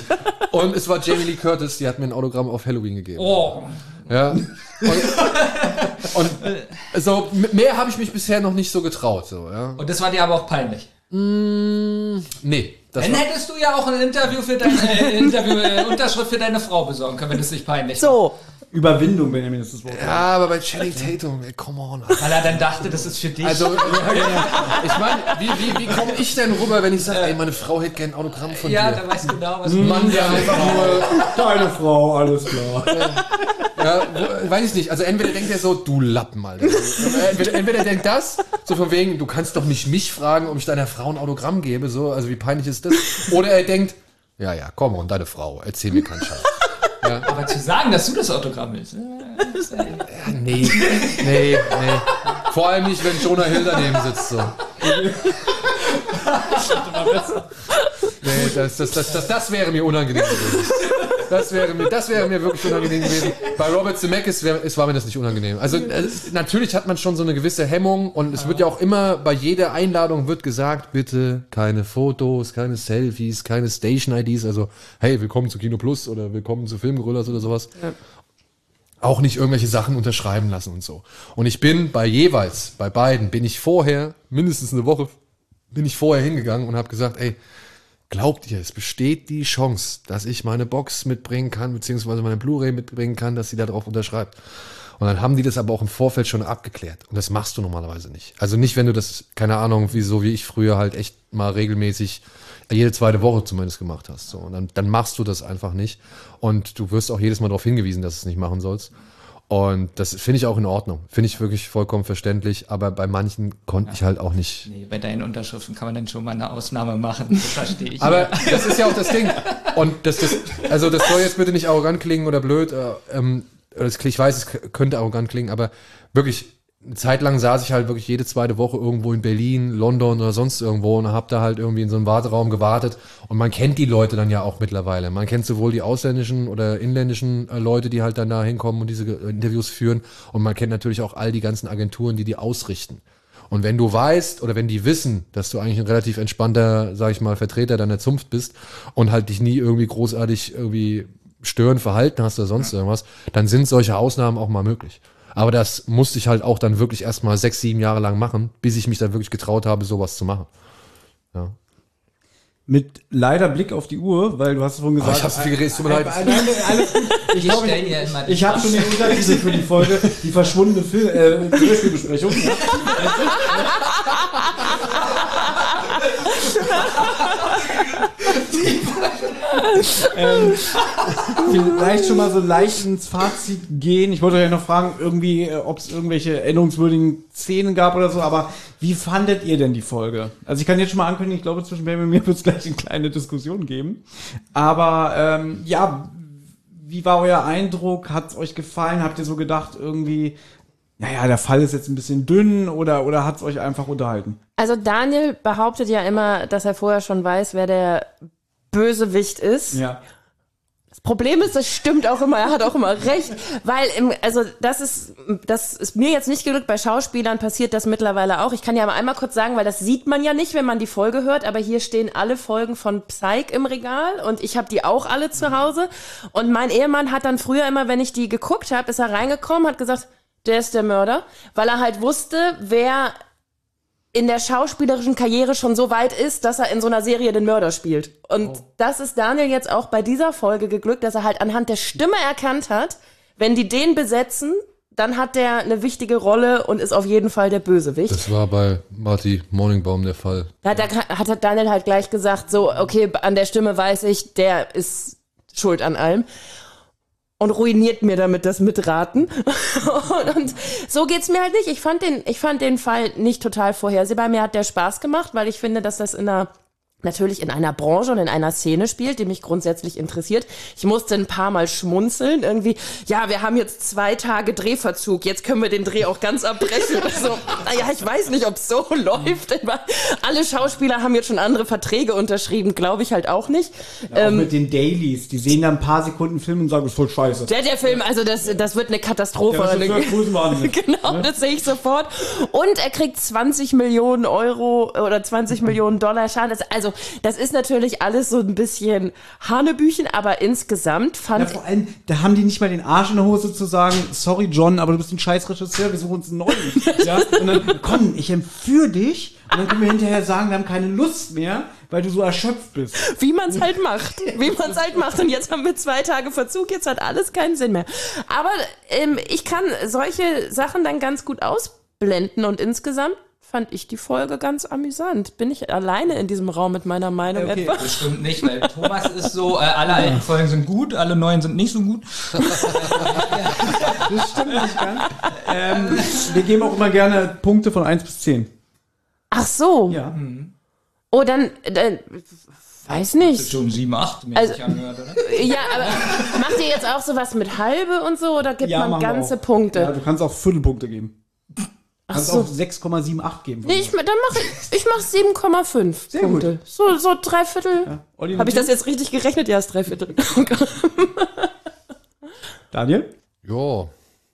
Was mir an dieser Folge gefallen hat, waren so diese ganzen Insights ins äh, Filmleben. Und dass ein Billigfilm mit 20 Millionen Dollar versichert ist, finde ich jetzt schon in Ordnung. Also beziehungsweise finde ich jetzt nicht abwegig. Aber wieso sagst du immer Billigfilm? Der erste war ein totaler Erfolg und der zweite sollte auch ein Erfolg werden. Das ist doch kein Billigfilm, das ist eine hochklassige Produktion mit Dilla Rourke. Der erste Film hieß Atemlos oder Atemberaubend. Ähm, Und die haben immer gesagt, dass Die das haben ein. gesagt, er hat im zweiten Teil so viel Geld. Äh, ja, ja, mit dem aber ersten Teil. Atem Nee, im zweiten, da steht, weil er, der erste so erfolgreich war, hat er für den zweiten Teil richtig Ach, viel Genau, Ja, ja. genau. er hat für den zweiten Teil richtig viel Geld bekommen. Ja. Und nicht für den ersten. Ja, der erste war ein Billigfilm, der Erfolg gehabt Ach so, hat. Ach so. Okay. Und das fand ich jetzt, und jetzt kommen wir zu diesen schönen Aspekten, das fand ich so, ja, ich weiß nicht, da haben wir so ein paar nette Seitenhiebe verteilt, gerade in Form von Justus, der irgendwie sagt, so, ja, nee, der, das, das Drehbuch ist Schwachsinn, der Regisseur ist ein Idiot und so weiter. Und dann wird ja irgendwann später auch noch gesagt, ja, die können es dann, dann kriegen sie mehr Geld und können mehr machen und haben überhaupt keine Ahnung mehr und alles nur größer. Also, man hat sich hier ein bisschen über die Fortsetzungskultur in Hollywood äh, ja lustig gemacht und ja, wir kennen das doch alle. Ich meine, da war ein Film, der war cool, der war erfolgreich, der hat irgendwie alles richtig gemacht und schon kommst du hin und denkst, nur weil du mehr von all dem macht, äh, machst, was der, was den ersten Teil so ausgezeichnet hat, hast du gleichzeitig einen besseren Film. Und das geht meistens halt nach hinten los. Und äh, auch das mit Dailies und die ganzen äh, Props, die dann Peter zum Beispiel da anbringt und so. Das fand ich alles irgendwie cool. Und muss trotzdem sagen, ich fand es ein bisschen schade, dass nicht so wirklich was zum Miträtseln dabei war. Also mir hat ein bisschen die Detektivarbeit, die kam mir ein wenig zu kurz anhand eben der ganzen Einblicke in eben dieses Starleben oder Hollywood-Geschäft. Und ich fand es dann so ein bisschen schade, dass es so nicht so ein wirklich richtiges Rätsel gab, dass es aufzulösen galt, sondern halt diese Entführung muss geklärt werden. Nee, es ist dann doch keine Entführung, es ist ein Versicherungsbetrug und das Und was, was hat der Mann mit den Kristallen in der Folge gemacht? Das habe ich nicht er verstanden. Buch irgendwie ist auch sehr abstrus. Ähm, die beschatten den dann, dann kommt irgendwie raus, weil der doch mit seinen, der ist wie so ein Guru. Ja. Und der irgendein Typ wohnt auch noch bei dem, den schickt er dann immer los, wenn er so neue Leute kriegt, so, ja, und ich gehe hier deine Kristalle und so, und dann schickt er die schickt er den Typen los, der macht dann irgendwie heimlich Fotos durchs Fenster und so, dass er was über die erfährt. Und dann kann er sagen wie, ja, deine Wanduhr und deinen Flur, sie hat eine komische Aura und so, woher wissen Sie das? Hier, nimm mein Geld, ich nehme alle Kristalle. Ah, verstehe, und der verstehe. ist hier eigentlich nur eine Nebenfigur und Was ähm, aber ganz selten ist bei den drei Fragezeichen, weil immer das so verzahnt ist und so und Ja. immer was mit dem Fall zu tun hat und, den er kann man einfach Ja, raussprechen. ich Den wollte gerade sagen, der würde, der könnte auch weg sein. Der noch, ist ganz selten bei den drei der, der könnte auch ein Buch selten. weg sein. Das ist einfach nur so, ein- wie nennt man das, ein roter Hering oder also eine falsche Fährte. Ja, und das merkt man leider dieser Figur und halt auch der Folge dann wirklich an, dass das ein verzichtbarer Nebenplot ist, den man nicht gebraucht hätte. Aber es war der Sprecher von Papa Schlumpf. Gut. So sind dann vielleicht wenigstens die Schlümpfe-Fans auf ihre Kosten gekommen. Ich muss sagen, die Folge hat sich dadurch ein bisschen gestreckt angefühlt. Da hätte ich dann doch noch ein bisschen mehr, ja, sowohl Interaktion zwischen den dreien als auch eben Ermittlungsarbeit von ihnen mitbekommen. Das ist aber das Konzept von den Crimebusters. Gerade, dass es weniger mystisch und mehr so Rätselknacken ist, sondern dass sie eigentlich sich in Action begeben und Verfolgungsjagden und hinterher und so, so. Das ist, das hast du ja dann spätestens ab Folge 73 Poltergeist, wenn dann André Marx übernimmt. Der hat ja dann, hat der Kosmos gesagt, so, wir wollen wieder ein bisschen zurück. Okay, jünger machen können wir die Jungs nicht mehr. Die sind jetzt 16, 17, aber immerhin kehren sie wieder so zurück zu ihren, äh, zu ihren Roots. Weißt du? Ja, ja. ja, also den Actionanteil, äh, weiß ich nicht. Ich finde es in Ordnung. Ich mag die Einblicke in die Filmwelt so, oder beziehungsweise wie sie sich halt da durch die Filmwelt bewegen. Aber ich würde der Folge alles in allem, ja, wenn überhaupt so eine sechseinhalb, wenn nicht sogar sechs von zehn geben. Also es ist eine Folge, die tut keinem weh. Die kann man nett, äh, kann man nett zwischendurch hören. Die ist vielleicht hier und da für die eine oder andere Anekdote gut, aber so, sag ich mal, die Spitzenplätze meiner persönlichen Lieblinge wird sie sowieso nicht erreichen und ähm, ja, ich glaube, da gibt's schon hier und da ein bisschen Besseres. Auch wenn es jetzt wirklich keine schlechte Folge ist. Aber ein Kumpel von mir, der hat die Weisheit, sechs von zehn ist immer guckbar bzw. hörbar. Ja, genau, genau. Also es ist höher als der Durchschnitt, aber es ist jetzt auch nicht die Folge, die ich unbedingt als allererstes empfehlen würde oder so. Also wenn jetzt jemand sagt, ey, welche Fragezeichenfolge soll ich mal hören, würde ich jetzt nicht unbedingt sofort der verschwundene Filmstar nennen, sondern wie heißt die Folge Labyrinth der Götter? 91, ja. Ja, Ja. die fand ich zum Beispiel richtig cool. Da ging es ja auch um so eine Dame, um so einen alten Filmstar. Das ist so ein bisschen Sunset Boulevard angehaucht gewesen. Ne? Ja, und das Ende ist dann so mit so einem Twist. Ja, ja. Das, das wäre zum Beispiel, wo ich sage, ey, gerade wenn es in so in die höheren Bereiche geht, das wäre mal eine Folge, die würde ich zum Beispiel empfehlen. Ja, ich habe jetzt gerade keine parat, äh, so aus dem höheren Bereich. Also die letzte richtig, richtig gute drei Fragezeichen-Folge, die haben wir auch hier schon besprochen, war für mich das versunkene Dorf. Weil die auch ähnlich so ein, auch so ein Twist am Ende hat mit dem, mit dem Tagebuch, dass dann der, ähm, ja, ich will jetzt nicht die ganze Folge nochmal erzählen und so, aber das halt, äh, hört doch einfach eure Folge an. Ja, die Folge mit über das versunkene Nein, aber da hast du auch so ein tragisches Ende, eigentlich so ein untypisches drei Fragezeichen Ende. Ja, cool. Ja. Und nicht so diese Falkenlöser, ne? oh, Kuchen. ähm, Benjamin. Ja, ich mache das jetzt auch mal ein bisschen kürzer. Ähm, ich fand auch so die Insider gut so ein bisschen, also dass zum Beispiel der Produzent, nicht der Produzent, der Regisseur gesagt hat, er hätte gerne als Requisite ein Auge, was mit einem Zahnstocher durchstochen ist oder ein Halienarm, der die Wendeltreppe runterläuft und so, das fand ich toll. also, so. Und ähm, ja, ansonsten finde ich, die Folge ist auch nur Durchschnitt. Ich mag eigentlich auch eher so das Mystische und das kam hier leider nicht vor. Ähm, ich mag die Auflösung nicht, wenn es einfach nur ein Mann unterm Laken ist. Hier ist es wieder sowas, ähm, naja, äh, der Filmstar ist es selber, der mitschuldig ist. Da habe ich schon zu Thomas gestern gesagt, hatte ich die Folge noch nicht durchgehört, das ist er bestimmt selber. So Ja, aber wie das du es gesagt hast, Mann, der hängt da doch bestimmt selber mit drin. Ja, dadurch war das für mich auch sehr langweilig. Ja, und was mir aufgefallen ist, die Musik, also ich achte mal ganz stark auf die Musik und das war hier oft so eine Düdelmusik, so ich sag immer, wer Tangerine Dream kennt, ich weiß nicht, die ja, Tangerine Dream, so 80er Jahre, so Fahrstuhlmusik, so, ähm, so die schlechteren Sachen. Obwohl, da gab's so einen, so ein Ja, Piep-Elektro-Track. das war gut, genau, der war gut, der war gut. Aber so zwischendurch gab's da wirklich so Geklimper, so, das Ja. können die oft besser. Und hier waren manchmal Schnitte ganz komisch. Ähm, da wurde noch gesprochen und der Satz war noch nicht ganz zu Ende, dann ist ein Schnitt und dann kommt die Musik. Und das hat mich Schlecht in dieser abgemischt. Folge sehr, ist mir störend aufgefallen, so dass ich manchmal 40 Mal zurückgemacht habe, weil ich einen Hörfehler habe oder sowas stört mich. Äh, aber es lag dann wirklich an dieser Folge. Ähm, ja, insgesamt kriegt die von mir auch nur fünf, weil die kann man so hören, aber ist in meinen Augen nichts Besonderes. Fünf, ja. So, das, das Ding ist, ich bin, ich bin befangen. Das ist eine der Folgen, die ich wirklich mit 12 und 13 rauf und runter gehört habe. Mein Reden, Ja. der Nostalgiefaktor, ja. Der Nostalgie- das gebe ich auch wirklich zu, weil er hat mich gestern schon, wir sind ja mit dem Bahn, der Bahn hergefahren, dann so, wo er schon meinte, ah, die ist so langweilig, guck mich an, du gibst sowieso wieder 10. Ja? und ich so, ja, lass, lass dich überraschen. Ja.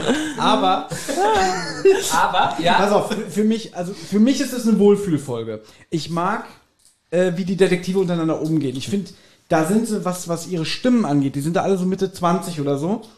Die sind da einfach in ihren Rollen komplett angekommen. Ich nehme ihnen auch noch diese 17-Jährigen ab und so. Wie sie reden und ähm, auch, auch die Atmosphäre von der Folge. Ich gebe zu, die hat so ihre Macken schlecht abgemischt, komische Musik und so. Aber ich finde die gut und rasant erzählt. Ähm, ich habe jetzt auch in der Vorbereitung, ich habe sie siebenmal in der Vorbereitung gehört. äh, und sie hat mir wir haben ganz oft hier Folgen, wo wir die hören so und denken so, oh nee, noch mal hören, oh nee, keine Lust und so. Und es hat mir trotzdem immer wieder Spaß gemacht. Ist dementsprechend ein All-Time-Favorite für mich. Ähm, Ist definitiv in meinen Top 10. Ich würde ihr gerne 10 geben. lass dich nicht beeinflussen. Aber von der technischen Qualität, also es gab mal Technisch einen ist sie Satz, so doll, ja. es gab mal einen Satz, der, ich weiß nicht, da sagt Justus hier, wir gehen jetzt irgendwo, also es geht darum, dass, dass sie irgendwo hin aufbrechen wollen und Justus gibt so den letzten, den, oder den, den, den entscheidenden Satz Ja. und da, zack, da habe ich gedacht, da saß ich irgendwie, genau, das habe ich dann über Spotify gehört und da dachte ich so, hab ich, was habe ich jetzt falsch gemacht? Ist das jetzt im Kapitel gesprungen und dadurch klingt es so komisch? Aber nein, es war in einem, in einem Part drin. Und äh, da kam so direkt, wirklich direkt dran die Musik an sein Wort. Das habe Ja. ich, das kenne ich von, von drei Ich freue mich so, dass es Menschen gibt, die auf sowas achten. weil viele sagen dann immer, bist du gestört? Was merkst du denn da oder was siehst du da? Allein Aber- in dem Argument, lass mich nicht, ich bleib dabei jetzt ein All-Time-Favorite, 10 Punkte. Ja. Sie macht Spaß und das macht sie mir immer, sie macht mir Freude. Ja. ja. Gut. Gut, ja, nee, gut, das können wir ja später nochmal klären. Es wird morgen eine lange Bahnfahrt. Aber ich fand das, ich fand das mit der Diät von Justus ganz lustig, wie er sich bewusst macht. Okay, ich werde in 15 Minuten dieses Sandwich essen, als ob es irgendwas bringen würde. Ja. Weil er würde ja sowieso in 15 Minuten dieses Sandwich essen. Also, Sagt er auch wieder. Da stopfst du es rein. Ja. Das ist auch ein Running Gag. In jeder Crimebusters-Folge probiert er eine andere Diät. Aber ich war doch ein bisschen erstaunt, als es dann heißt, sie sitzen entweder in Bob oder Peters Auto. Ne? Also ähm, da dachte ich so, ach, guck mal, jetzt sind die schon so alt. So, weil ich irgendwie erst noch mal im Kopf einsortieren musste, in welchem Alter befinden wir uns jetzt gerade, weil es ja auch mal ausnahmsweise nicht der Sommer war, sondern Halloween. Richtig? Und äh, war ein bisschen überrascht, dass sie jetzt doch Auto fahren, weil ich habe sie halt kennengelernt, da sind sie immer nur Fahrrad gefahren.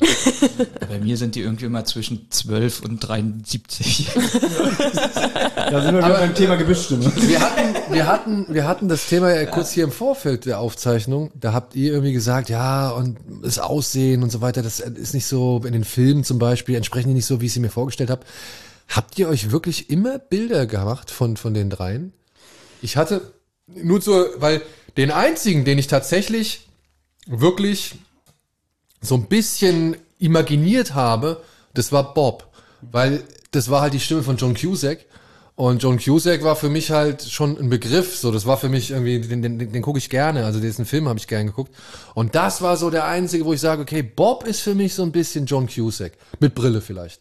Aber das, das war's so, ja. Also die anderen habe ich, die habe ich mir nie irgendwie so richtig manifestiert vor Augen, um irgendwie sagen zu können, ja, nee, irgendwie muss der so aussehen oder na, das entspricht nicht meiner Vorstellung oder sonst Aber ist das nicht trotzdem faszinierend? Weil ich habe das auch nie gemacht. Für mich war das auch, weil es die ja auch auf den Covern oder so nie gab. Aber trotzdem, als dann der Film kam, wusste ich nie, so nicht. Also, also, dass man ja, also offensichtlich hat man ja doch irgendein Bild im Kopf, weil sonst müsstest du es ja akzeptieren, dass wenn dir dann eine Visualisierung vorgelegt wird, dass du dann halt sagst, okay, dann sind die das jetzt. Aber ich, also wie gesagt, haben wir ja auch im Vorfeld drüber gesprochen, da hat man ja wirklich dicht gemacht und gesagt, nee, das sind sie nicht. Naja, aber die drei Fragezeichen in den Filmen, muss ich sagen, sind für mich eher das, was jetzt drei Fragezeichen Kids sind. Aber nie das, was die drei Fragezeichen schon ab der Superpapagei waren. Ja, Also, das stimmt. Ja, weil du hast ja nie, also es wird ja nie gesagt im Hörspiel, dass Bob nur 90 Zentimeter groß ist. Dann will wir sagen, Nein, das Detail haben sie weggelassen. Ähm, ja, wie soll ich diese Frage beantworten? Ich hatte immer nie so wirklich mir die visualisiert. Das Problem, was ich habe, seitdem ja die damals diesen Schritt gegangen sind und auf die erste Live-Tour gegangen sind und Bilder dann veröffentlicht wurden, und das war, da muss ich aus heutiger Sicht sagen, das war wirklich ein Geschenk, weil ich drei Fragezeichen zu einem Zeitpunkt gehört habe, wo es noch, es gab nichts. Es gab keine Zeitungsberichte, es gab keine Fanzines, es gab keine Webseiten und so. Ich wusste ja gar nichts über die. Ja, ja. äh, der Blick auf die Uhr, ich weiß. ähm, und ähm, kommen wir auch gleich zum Schlusswort. Und deswegen habe ich mir lange irgendwie das bewahrt und ich habe jetzt halt die Sprecher im Kopf. Ich habe leider wirklich oft das Bild äh, bei neuen Folgen, wie die Hunde im Tisch rumsitzen, Heike die Körting Studio und Ja. die, das einlesen. Echt? Ja, ja. Oh, schade. Das hat Ja, ich meine, als ich irgendwann mal gepeilt habe, dass Oliver Rohrbeck auch Ben Stiller ist, gut, da war es dann für mich auch so ein das bisschen. wusste ich schon oh, ganz früh. Ja, aber du, ne, du hast, also ich habe in meinem Kopf nicht die Brücke zu Justus Jonas Ja. so äh, geschlagen. So. Also ich, ich sitze jetzt trotzdem da und denke nicht, dass das Ben Stiller ist, der da irgendwie rumredet. So. Also wenn, dann würde ich auch eher sagen, Oliver Rohrbeck äh, ist jetzt Justus Jonas oder sieht aus wie Justus Jonas, als dass ich sage, ja, das ist ein kleiner, pummeliger Ben Stiller. Hör dir mal die alten DuckTales-Hörspiele an. Da ist er Truck Duck in der ersten Gruppe. Tragende Rolle. Ich hoffe, ich hoffe, ich habe noch einen oder ja, ich, Ist doch auch Gru, oder nicht? Gru ist auch. Er ist Gru, ja. Ich könnte, ganz ehrlich, ich könnte noch ewig mit euch weitersprechen. Wirklich, wirklich. Deswegen, und ich muss, ich muss mich jetzt bedanken, ihr habt mir eine meiner 10 von 10 Folgen durch das hier heute noch mehr versüßt. ja, das, ist doch, das, Ja? ist doch, das war Das die ist doch- Aufgabe. Richtig. Aber fehlt dir noch irgendwas? Also ich meine, ich weiß, wir müssen los, aber Ja. Du kannst da bleiben. meinst du eigentlich auch mich? Nee. Was? Meinst du auch mich damit mit dem Lob? Nee.